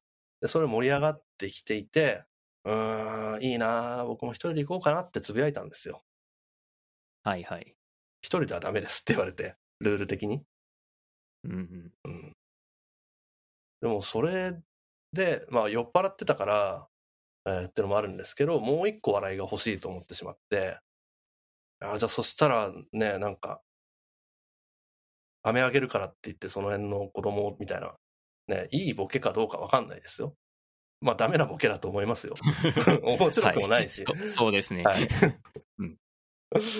でも、もちろんそこでツッコミが入って、まあ、一個笑いにはなるわけですよ。その、ね、1分に、1分なのか30秒なのか分かんないですけど、笑う時間は発生するんですよ。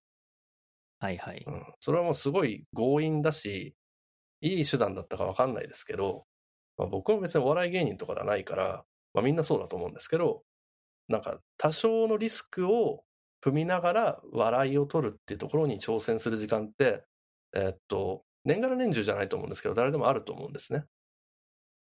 なるほど。うん。うんうん。それやらないと本当につまらないので、まあ、そうなんですよね。リモート飲み会をどうやって成立させるのかは本当に難しい。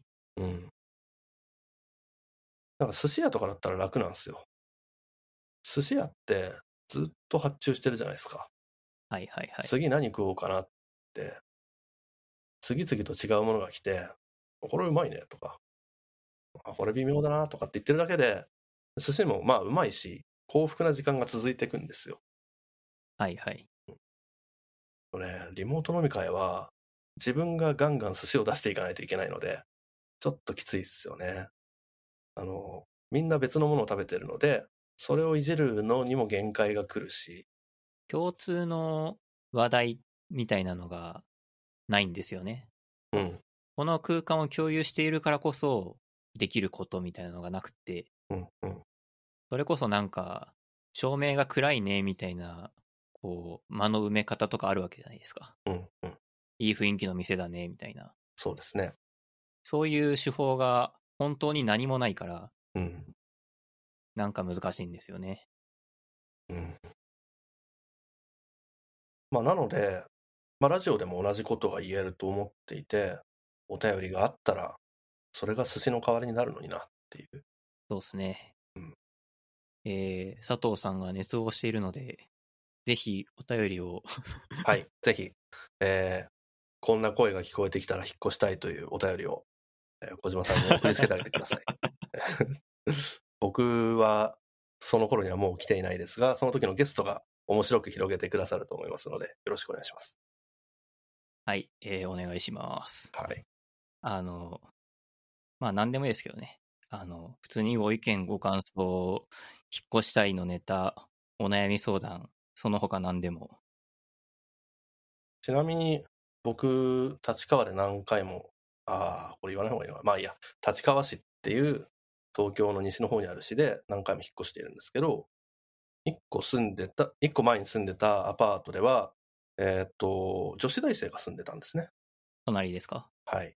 で、えーっと、まあいろいろあって、レオパレス的なところに住んでいた時期なんですけど、壁がとにかく薄いはい。声が聞こえてくるわけですよ。はい。だからロケーションとしては、えっと、西国立っていう東京女子体育大学が近いエリア。なので、おそらくそこの学生なんだろうって勝手に想像してるんですけど、はいはい。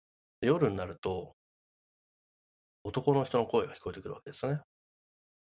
女の人の笑い声も聞こえてくる。うん。で、なんかテンションがあれに達したのか、なんか、それが物理的な音に変わっていく、変わっていくわけですよ。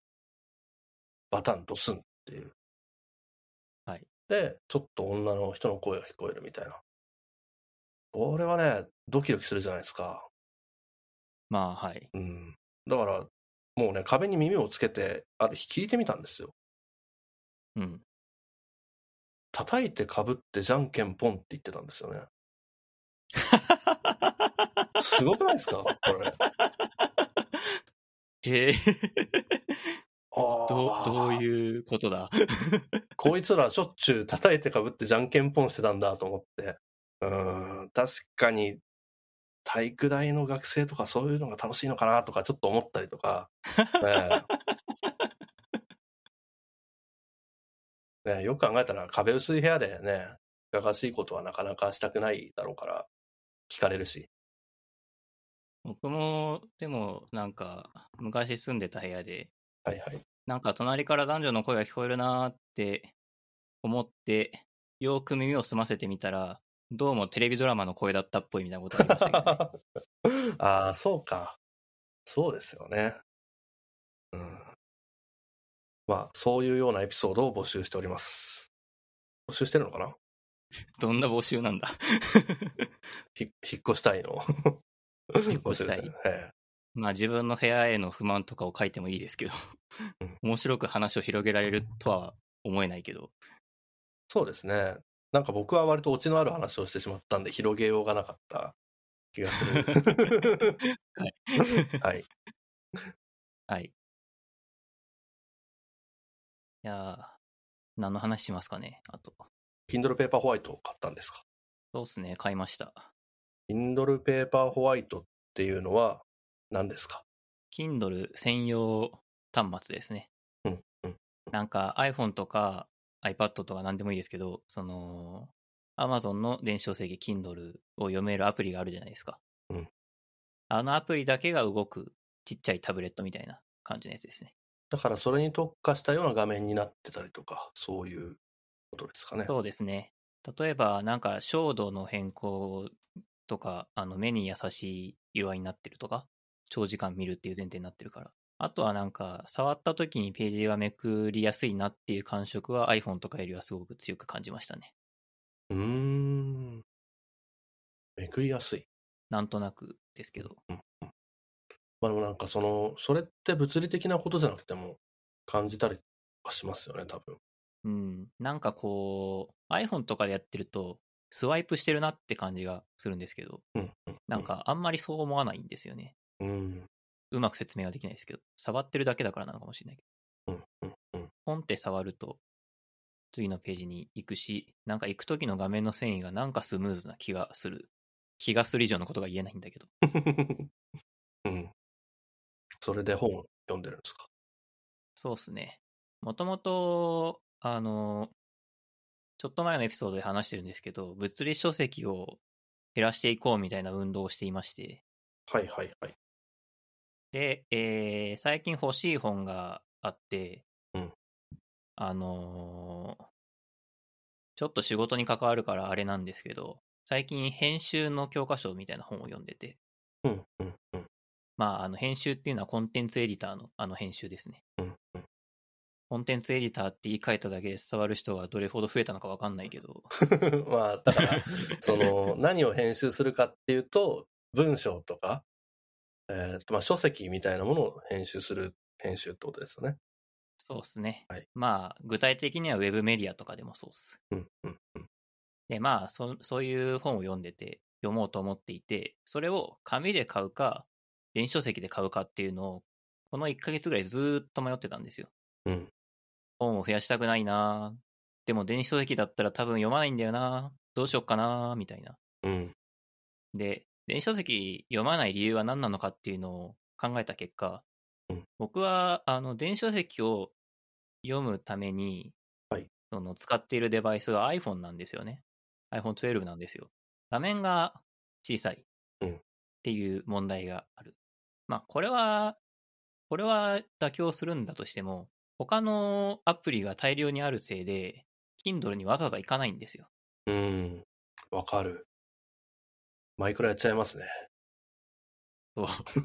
多分、どこに行くかは人によると思うんですけど、はいはい。僕の場合、Twitter、Instagram、ポッドキャストのクライアント、えー、Apple Music、えー、メールアプリうん、その他もろもろ、サファリ開いてることもあるしえー、なんなら、リマインダーっていう ToDo アプリがあるから、ToDo、ToDo の書いたり消化とかしてるかもしれないし、みたいな感じでできること山ほどあるじゃないですか。そうですね。だからもう、わざわざ Kindle なんか行かないわけですよ。うん。そこで、Kindle 専用の端末があればいいのではっていうそうですね。仮説を今検証中なわけですね。そうです、そうです。どうすか？いやー、気に入りましたね。あ、ということは読んでるってことですよね。そうですね。そうなんだ。いや、僕も全く、えっと、同じ状況というか、えっと、若干ビハインドをしてるんですけど、最近、本を減らそうって運動が始まったんですなるほど、なるほよ。ど。はい。本がいっぱいあるので、今ある本を減らすっていうのと、新しく買う本をどうにかするっていう方向があると思うんですけど、新しい本は、Kindle 買おうかな。そう、僕もそんなノリですね。うん。これから買う本は Kindle にしようかなと思っていて。うん、うん。で、まあ、Kindle にすると、そのその端末のがあって、あと電池さえあれば、あの、持ち運びがすごい楽なんですよね。うん。カバンに忍ばせておけばいいし。うん。うん。うん。で、えーっと、iPhone みたいに認証とかないから、ロック画面の。あの、単にボタンをポチって押せば、あー、なるほど。はいはい。あと音が出る心配とかもないし、うん。なんかもう、いやー、まあ買って1日経ってないんです。届いて1日経ってないんですけど、おうこれは、えー今後読んでいきたいなという気持ちはいですね。はいはい。いやー、そうか。だったらもうちょっと時間が経ってから聞いた方が良かったかもしれないですね。あその、ラブラブな時期だからいいって言ってるだけかもしれないじゃないですか。まあ、その可能性はあります。うん来週のポッドキャストとか聞いてくださいよ、ぜひ。同じ話してるかもしれない。来週は誰がやってくる予定なんですか？来週は僕の友人です。なるほどなるほど。全然違う文脈の友人です。いはい。その人がお便りのコーナーを頑張ってくれるわけですね。お便りが届くかわかんないけどね。いや、本も、えっと、まあ、いろんな分類の仕方があると思うんですけど、やっぱり物理で持っていたい本っていうのはあると思うんですよね。はいはい。うん。えっと、なんか存在感が欲しいというか、うん。そのいい想定だからとか、そういうことではなくて、物体で持ってたい本。わかります？うーん、いや、あんまりピンときてない。だから情報として持ってたいわけではないんですよね。えっと、僕が持っている本の中で言うと何かな。えー椎名誠のさらば国分寺書店のおばばっていう本があって、ほなんかまあ別に普通に椎名誠の本なので、ああいう感じなんですよ。ああいう感じって言ってどこまで伝わるかわかんないですけど、文庫本的な感じですか？そうですね。えーで、僕が持って、最初それに触れたのは文庫本だったんですけど、今はちゃんとその、もうちょっと分厚い想定の文庫本に対してあれをなんて呼んだらいいのかわかんないんですけど、単行本？ハードカバーとか単行本とかですかね。ハードカバーは、カバーが硬いやつだから、単行本が正しいのかな。で、まあ、それに買い替えた理由は、があって、やっぱり存在感が欲しかったんですよね。僕の中ですごい大事な本というか、ああ、なるほど。僕の構成要素の一つになっている気がして。まあ、そういう本は僕にも一冊ありますね。二冊か。な、どんな本なんですか？いやー、あの、僕は文庫本のまま買い替えたりはしてないんですけど、うんうん。どちらかというと何度も読んだ小説みたいなのがそういう感じですね。なんかもうボロボロになってるんだけど、それがいいみたいな。ああ、それは、そうですね。なんか、その何度も読んでボロボロになったところも込みで、存在が大事というか。そうですね。具体的には、福音の少年っていう浅野敦子の本なんですけど、空銀の少年？福岡銀行。福、福銀じゃないです。福、福音。ああ、えっと、エヴァンゲリオンですね、つまり。ああ、そうです、そうです。あの、エヴァンゲリオンではないですけどね、話は。はいはいい福音、エヴァンゲリオンという意味の福音ですね。浅野敦子浅野敦子っていう、おう僕は浅野敦子を読まないですけど、でも C の誠と割と近いクラスターな気はする。代表作はバッテリーですね。うんうん。読書のクラスターってありますよね。その、多分その辺の人って吉本バナナとかも読むんだろうな、みたいな。ああ、読みそうな気がする。僕読んだことないけど。そう、僕も読まないんですけど、なんか、仲間な気がする。別のクラスターだと、府中と調布は似ている気がする。そ、そそれは何ですか？な五感ですか？なんか なんか似てないですか、あいつら。うん、いや、わかんないです。あんまり僕、関関東に馴染みがないんで。そうか。僕はあとは森博とか好きですけどね。小説だと。はいはいはい。すべてが F になる。そう、す、すべてが F になる。理系の大学いると、まあ2、3人は見かけますよね、読んでる人。いますね。うん。僕なんか名古屋大学なんでめちゃくちゃいましたよ。めちゃくちゃは言い過ぎました。まあいましたよ。森博が、その、在籍してた頃うんうん。に、えー書かれた小説だからみたいな理由で名古屋大学志望した人も一人いましたね。うーん。知り合いに。知り合いっていうか3つぐらい下の人でしたけど。ヒロシか。大学の頃にすごいおすすめされたのにまだ読んでないんだよまあ読まなくてもいいですよ。読んでもいいけど。な。名前？す すごいずっと行動してたはずなのに、そいつと。名前も今は思い出せない。ひどいな、僕。それは友達いなくなるよ名前も思い出せないはなかなかひどいですね。な。うん。あ、思い出した。山本ちゃんだ。知ってます？山本ちゃんって。いや、知らないですけど、うん一応カットしておきます。名前知らないことにしておきましょう。はい。い 思い出せないか。や、まあでも、あの、そこから何もわかんない情報ですけどね。そうですね。たどり着きようがない。なんか個人情報っていうのは、その個人を特定できて個人情報なんですよね。そうなんですよね。うん。個人の情報ではない。だ僕、小島隆弘って名前なんですけど、うんうん。それを仮に、だから今、そ最初に言ったように、僕、小島って名前で今、ツイッターやっちゃってますけど、ぶっちゃけ匿名ですよね、こんなん。うん。そうだと思います。B2B SaaS を提供する企業で働いているソフトウェアエンジニアとまで美容に書いてありますけど、ツイッターの。うんまあ、嘘か本当かもわかんないし。多分、その業界に小島隆弘さん、あと4人ぐらいいる気がします。うん。まあ、いますよね。別にそんな変な名前でもないし。すごくその、なんていうんですかね。特徴量が低い名前ですよね。そうっすね。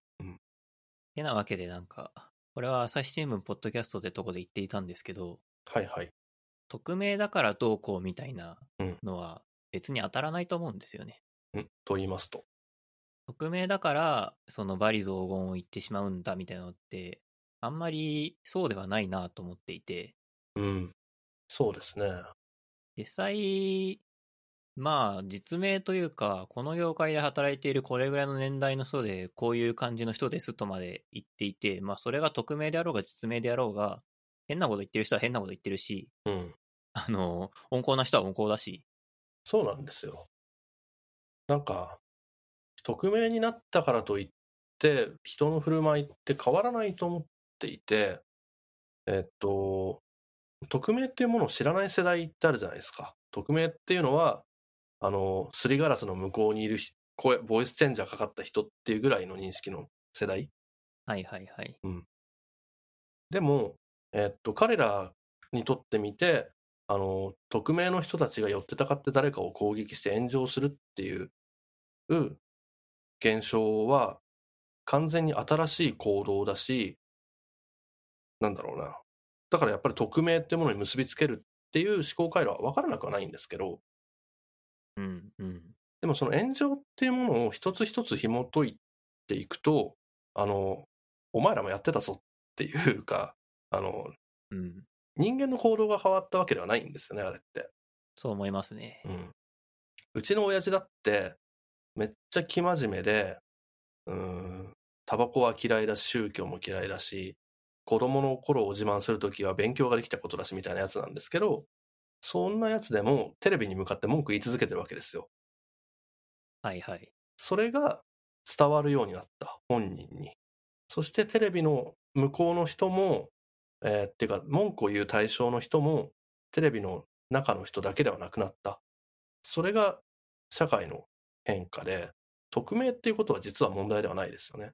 はいはい。そう思いますね。多分、あの、電車とかで通りがかりの知らない人に文句言う人みたいなものが、あの、可視化されたというか、うんうん。うん、いやー、そうなんですよね。こう、発信するハードルが下がりすぎて、うん、そういうことになってしまってるっていう感じがしますよね。うん。まあそれも慣れないといけない世界の変化なだけですよね、多分。どうにかしようとしない方がいい。まあ、それで、ね、それで亡くなってしまったことの人を考えると悲しいは悲しいんですけど、だからといって、まあ、その、ね、テレビに文句言うおじさんがいなくなるわけじゃないって僕は思う。うん。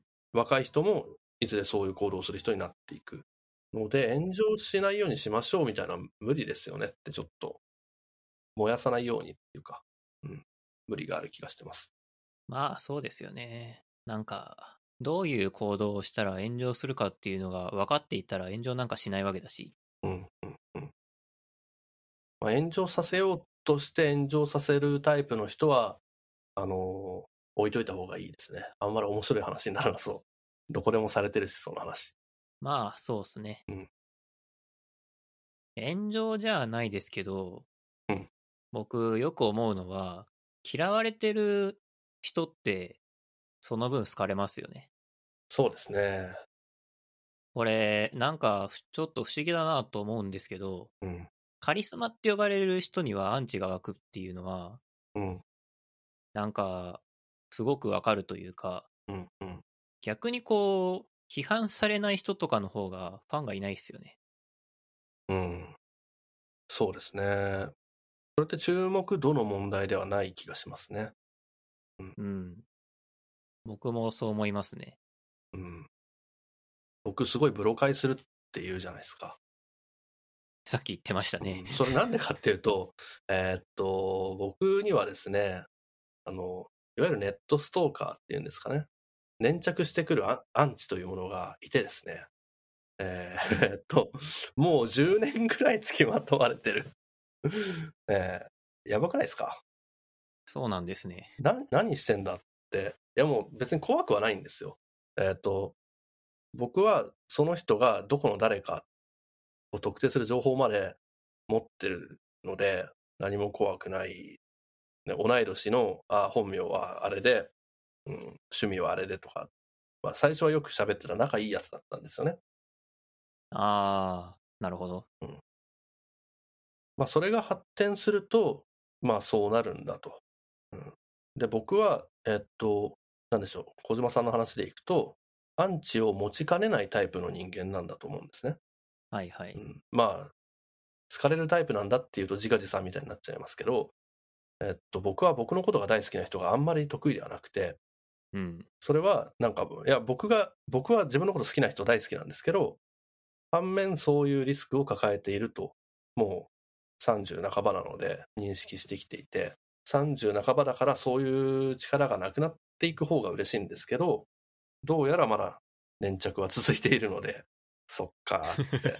うん、あんまり大っぴらに言うことでもないんですけど、うん、うん。僕も DM でなんかすごい批判食らったこととかあるので、おーもうちょっと前の頃ですけどね。去年か一昨年かそれぐらいでしたけど。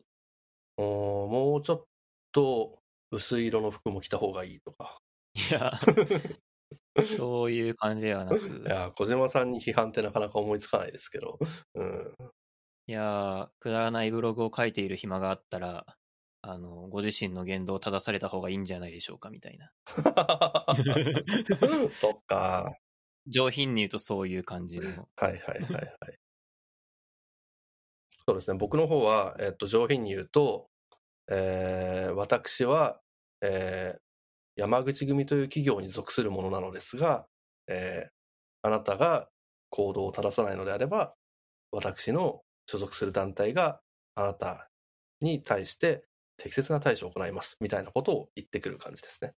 なるほど。はい、もちろんそその、人はその団体には所属してないですよ。あのその団体の人にはちょっと今、ね、嘘の情報を流して迷惑かかったかもしれないですけど、あの そんなの気にするべき団体ではないかもしれないですが、なんでその団体のやつが Facebook でメッセンジャーを送ってくるんだよって思うっていう、なんでそこに考えが至らないんだろうってちょっと僕は思いました。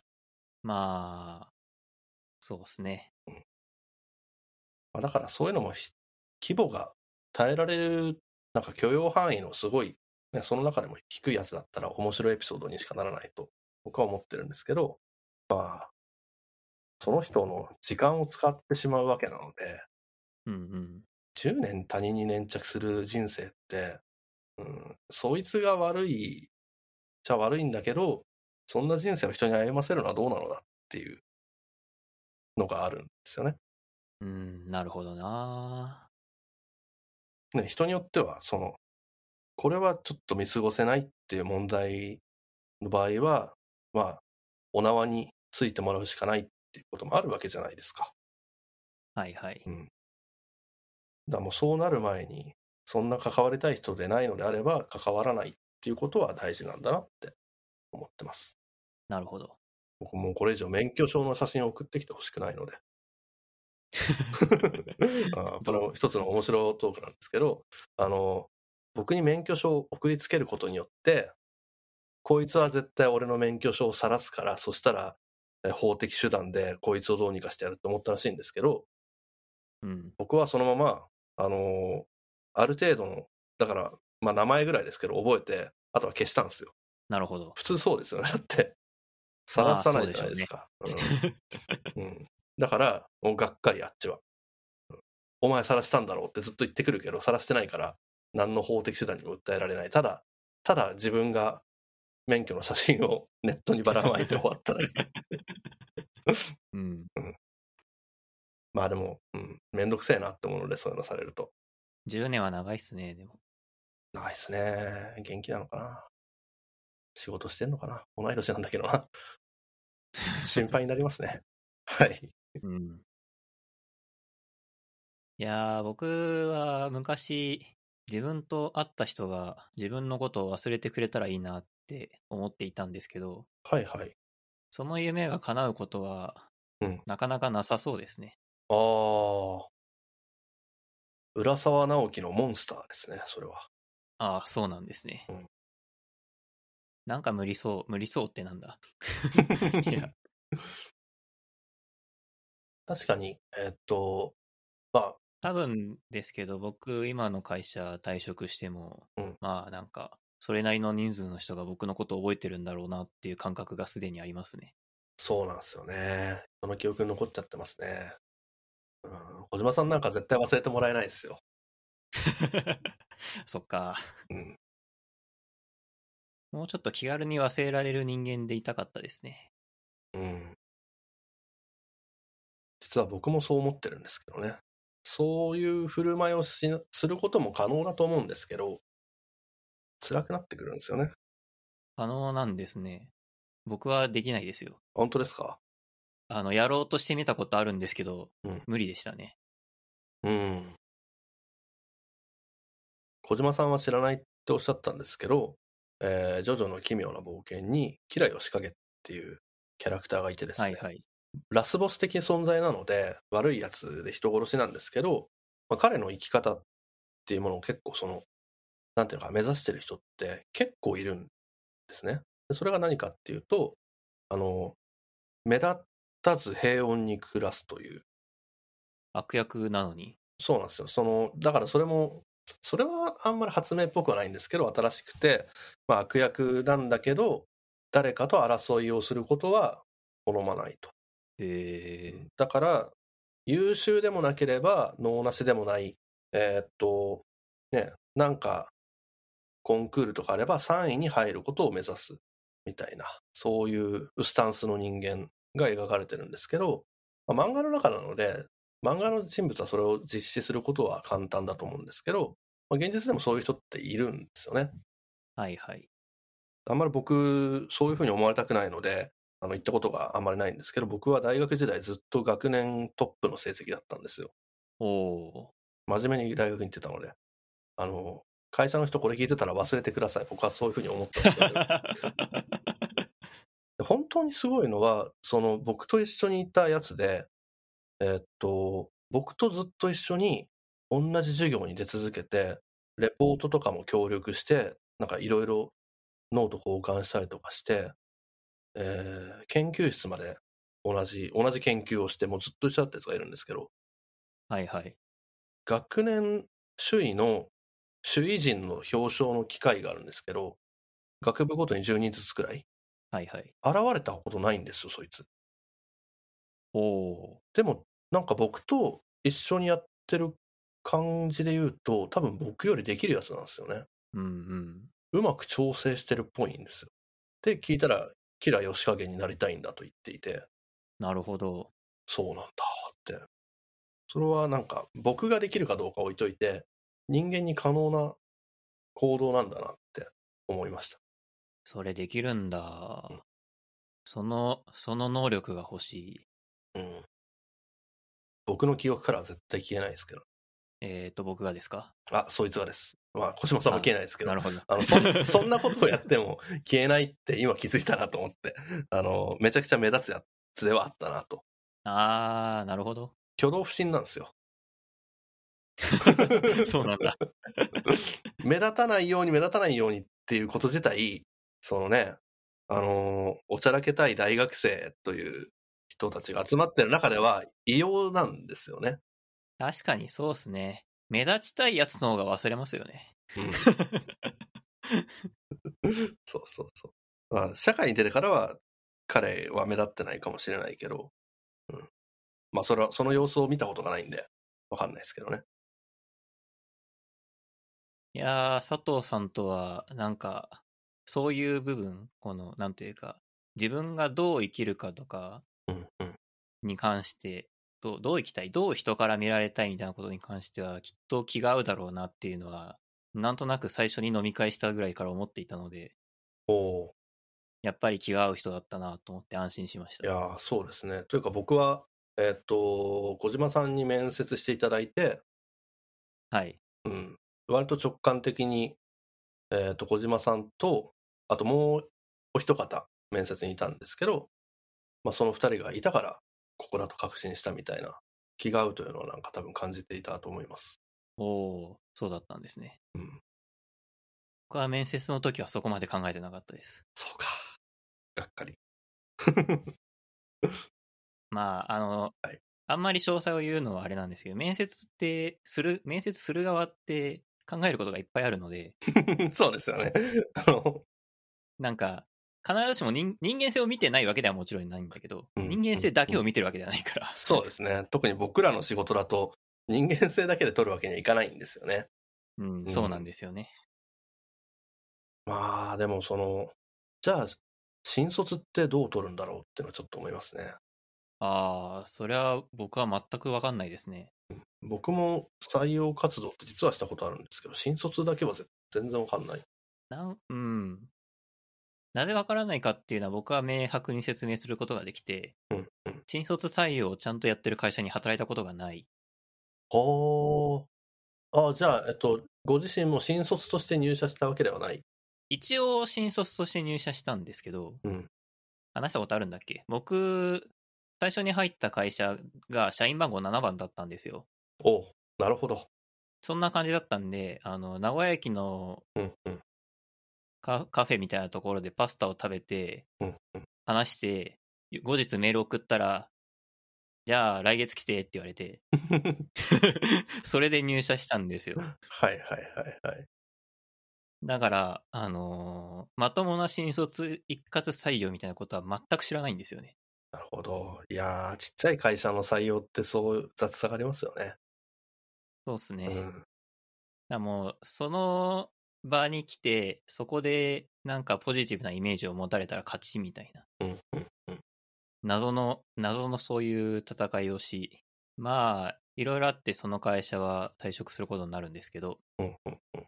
結局、その会社もスタートアップで、まあ結局今もスタートアップにいるので、なんかそういう差がなのかなって最近は思ってますね。うん。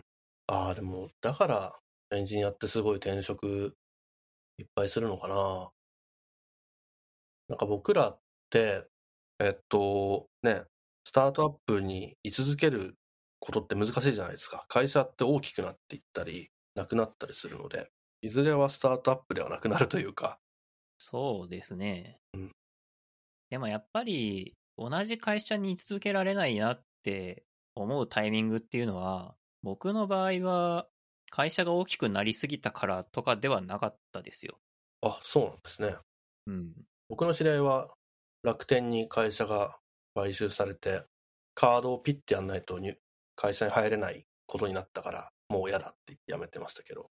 ああ、そういう人はいそうですね。うんうんい。いることにはいると思うけど、僕はそういうタイプじゃないです。そうなんですね。僕は上司の言うこととか結構ちゃんと守ろうって思うタイプです。どちらかというと。うんうんうん。僕もです。はい。まあ、でも、一番うん、こう、人に説明しやすいかなって思うのは。自分がやってるこ、自分がやれることをもう一度やっているだけっていう状況が何ヶ月も続いたら、それはもう終わりかなって思いますね。そうですね。うーん。なんか、進化がない、しその、自分に進化がないっていうのは、多分同時に会社にも進化がないっていうことだと思ってて、うんうんうん。それはやっぱり居続ける理由がないですよね。成長しない会社で働く義理はないんで。うん。いやー、これってすごい特殊ですよね。なんか、多分普通の職種だったら、普通の職種ってのはどれのことかわかんないですけど、えっと、ずっと同じことやっていればいいから安定してるって見方もあると思うんですけど、僕らってずっと一緒のことやってるってことは置いてかれてるってことじゃないですか。そうですね。同じことやってるからっていうのを転職の理由にでとして正当化できるというか、みんなが納得してくれるっていうのは転職が多い理由なんだろうなと思いますね。うーん。なるほど。そうなんですかね。あんまりちゃんと考えたことがなかったですが。いや、だって社会の歯車なわけなので、我々は言っても。歯車がずっと同じことするのって、多分当たり前なんじゃないかな。実は。当たり前なんですかね。僕ら、僕らは自動化したらって思うけど、ね、自動化したらって思うんですけど、リンゴを作る人はずっとリンゴを作り続けるわけですよね。そうですね。うん、今年もリンゴ作ってるから転職したいって言われましてもっていうか、うん、ああ、確かに。そう。あ同じことしてるんだったら自動化したらっていう人もいないですよね、多分。自動化してる農家はあるのかもしれないですけど、そうですね。うん、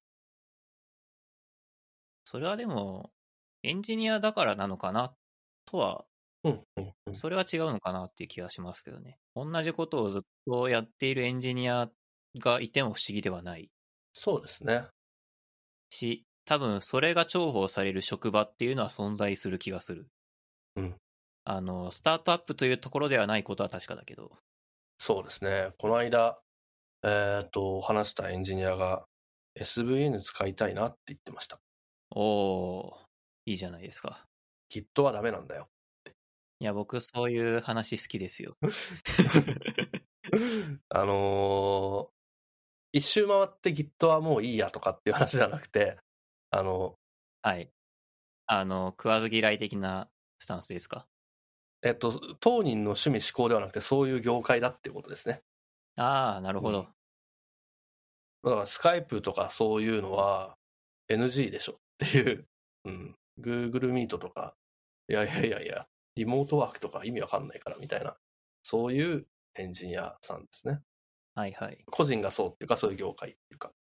別にそういう世界はあると思うし、それがいいわけでも悪いわけでもないですよね。うん。そういうし仕事もあるし、仕事があるってことは必要だってことなんですよね。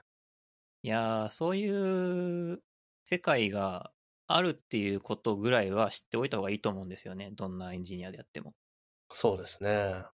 ウェブ業界にいると、その、ウェブ業界のツールチェーンみたいなのは当たり前というか、そういうのを使ってないとエンジニアじゃないぐらいのことを言っている人たまにいる気がするんですけど、わかります。それはだいぶ主語がでかいうん。と思っていて、なんでしょう、だからね、勉強会、勉強会、勉強会って日々を過ごしたりとか、はいはい。いつかは自分も登壇する人になってとか、いつかは自分も CTO にとかっていう話ってあると思うんですけど、はいはい。それだけじゃないよっていうか、そうですね。うんあのウェブのツールチェーンは、ウェブ業界ではすごく広まっているし、僕らも使っているし、まあ、いいというか、うん、使いこなせると便利なツールだとは思うんですけど、うん、うん、うん。じゃあ SVN を使ってはダメなのかっていうことに関しては、それは合理的な説明は誰にもできないですよね。そうですね。ウェブ業界がなぜ SVN を使ってはダメなのか。うん、いや、何の問題もないと思うんですよね。もし広もし広まっているのであれば全然使うべきだと思うんですよ。たまたま今広まってないだけで。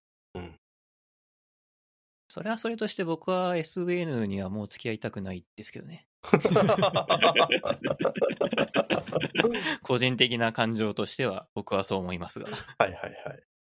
いや、僕はなんでこの話を出したかっていうと、台本に今振り返る新人って本当は何したらいいかっていうのを僕が書いた気がしていて、どうやってそこにつなげようと思ってたんですけど、えー言っていくスタンス。いやーさっきまではそうまくつなげられたなと思っていて、めちゃくちゃ自然につながってましたね、さっきは。台本が。不自然なのも一個やっとくか。なるほど。そう、だから、えーっと、僕がプログラマーになった時に、まあもう新卒ではなかったんですけど、えーっと、TDD っていう話を聞いて、えーテスト駆動開発ですね。じゃないです。えあ、違うんだ。ー、Twitter ドリブン脱初心者。あー、なるほど。ウェブのエンジニアは Twitter ですごい人をフォローしようと。それ、それ何年ぐらいの話ですか？えーっと、それももう8年とかもっと前かもしれないですね。だいぶ前ですよ。うん。?2014 年ぐらい？ですね。僕が学生で確かにツイッターで技術情報とか見てた頃ですね。その話をパールのカンファレンスで聞きました。あー、まあ、それで何かがさせられると思うんですけど、まあ、うん。うん。で、やっぱりそれを、やっぱり聞いて、まあ、さっき僕が挙げたような、勉強会、勉強会、勉強会、登壇、登壇、登壇みたいな、えっと、将来像を、ふと思い描いたことがあるんですけど、うんうん。僕今真逆の方向に行っていると思ってるんですね。自分は。はいはい。うん。でそれは技術、技術力が、まあ、つかなかったからっていうふうには僕は理解してなくて、えーっと、まあ技術力がないとは言いたくない自分はいますけど、なんだろうな、社会ってそれで回るわけじゃないよねっていう。はいはいうん。めっちゃわかります。うん、ウェブ業界の人間が、みずほ銀行のシステム作れるかって言ったら絶対作れないと思うんで、うん。みずほ銀行のシステム作ったら、えっと、ね、0.0何パーセントの確率で10万円減るみたいな。うんうん。いや、割とマジで起こりかねないと思う。うん。そういうことが。で、なんか僕はもっと小さい単位の話で、えっと、意識の高いエンジニアだけでは、チームは守回らないよねって思うんですよね。組織は。ああ、なるほど。うんはいはい。その仕事も、えっと、なんだろうな、まあ、自分の会社にいることを想像してほしいんですけど、やっぱり花形っぽいプロジェクトで活躍してる人になりたい気持ちもわかるんだけど、えっと、もう全然エンジニアみたいな気持ちになれないけど、必要な仕事をしてるって人はいると思うんですよね。うんう。うんで、それの人を見て、その人よりは自分よ、自分はテックに活躍できているから、自分の方が評価されるべきみたいなスタンスになっているとしたら結構黄色信号というか、なんでしょう。僕ら、僕らが、なんていうのかな、やってるのは、うん、オリンピックじゃないんだよってことを僕は言いたくて。うんうんうん人の称賛を得るとか、まあ目立つとか、あるいは、それこそ分かりやすいのは登壇するとか、知名度が上がるとか、そういうふうに活躍しているエンジニアの方っていうのはいるし、それを否定するものではないんだけど、それだけがエンジニアとしての輝き方というか、その仕事の成果の上げ方では全くないよねっていう話ですよね。そうですね。つまり、えーっと、物差しがその人を頂点としたスケール一本だけじゃないよねってことを言いたくて、うんうん。なんだったら多分その物差しだと、その頂点にいる人以外は正直あんまりいらないっていうか、あの、登壇するとか、ね、めっちゃ OSS 貢献するとかって方向のエンジニアになるなりたいのは、なりたい、向いてる人とか頑張るのはいいんですけど、えっと、自分はその道半ばにいるんだったら、うーん、他の道にいる人をあんまり馬鹿にしない方がいいと思っていて、すごいこれもコイキングとギャラドスっぽいなと、ちょっと思ってます。あの、ギャラドスぐらいまでいかないと、あの、その人と同じような軸では評価されないよねって僕は思うんですね。そうですね。うん実は先週、まだ公開してないから佐藤さん知る由もないんだけど、ちょっと似たような話をしていて、あ、ギャラドスの話してたんですか？ギャギャラドスの話ではないんだけど、あの、まあ、エンジニアの話じゃなかったんだけど、はいはい。金メダルを取るとか、そういう瞬間って確かに素晴らしいことだし、その人はとんでもなくすごい人なんだけど、うんうん。日常的に、その、僕ら会社員っていうのは、輝かしい瞬間っていうのがあって、うん。で、その輝かしい瞬間っていうのは、スポーツ選手みたいにシビアなものではないし、うんではない分、いろんな人、ものすごくたくさんの人から称賛されるとか、そういうことはないかもしれないと。うん。だけど、その瞬間って、本当に金メダルを取った瞬間のように貴重なものだし、そういう貴重な瞬間っていうのをちゃんと称賛していきたいよね、みたいな話を、うん。うん。えー前回のエピソードでしています。なるほど、なるほど。いやー、なんかいい方向の話になってきてよかった。さっきちょっと、令和にすべきではないような話を。うん、はい。最後の方だけ聞いてもらうようにしましょう。そうっすね。いやー、そんな感じですかね。えー台本のほとんどを消化できた気がしますね。まあ、最後に残ってるのが一個あるんですけど、まあ、これは別にどうしても話したいってわけじゃないんでいいです。えーまた次の飲み会で話しましょ飲み会だとちょっとう。うん。重すぎるかな。そうなんですよね。いや、でも、うーん、僕最近、あの、黙る訓練を実はしてるんですよ。内緒にしてたんですけど、そうなんだ。僕、ちょっと最近バーに、まあ、このご時世なんであんまり通えないんですけど、通えるときは行っていて、はいはい。結構交流があって、まあ、僕もある程度、あの、ボトル入れられるぐらいには常連なんですけど、えっと、僕はずっとそこで黙っています。そうなんですね。みんなの話を聞いている。話しかけられても、そうっすね。みたいな反応しかしてなくて、黙るそうなんだ訓練をしています。で、何が言いたいかっていうと、えーっと、まあ、なんかさっき僕は偉そうにですね、なんか自分の身を削って笑いを取んないと、あの、成立しないみたいな話をしましたけど、結構、なんていうのかな。まあ、今いる僕の会社でも、まあ、僕みたいなタイプの飲み会が求められてるとは全然思ってなくて、はいはい。僕がいても、まあ、僕の黙る訓練が功を奏してですね、僕が黙ってる時に、まあ、結構なんかコアなテックの話で盛り上がってる時とかもあるので、なるほど。それはそれで僕は OK だと。自分が楽しまない、楽しめなきゃ意味ないと思うタイプではもうないので、うんうん。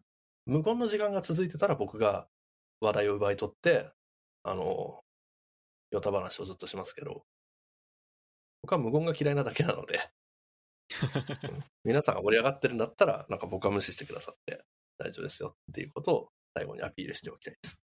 はい。了解です。いやー、こんな感じでいいっすかね。いいと思います。いやー、収録時間的には2時間半になりました。そんなに喋ってました？そんなに喋ってましたよ。うん。黙る訓練をしてたはずなんですけどね。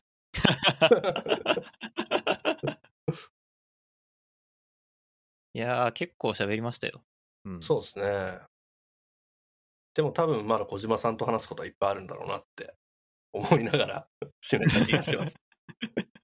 まあ、そうっすね。まあ、でも2時間半喋ったんで、さすがにこれぐらいで、うん。今日は。それ以上やると編集が死にますよね、多分。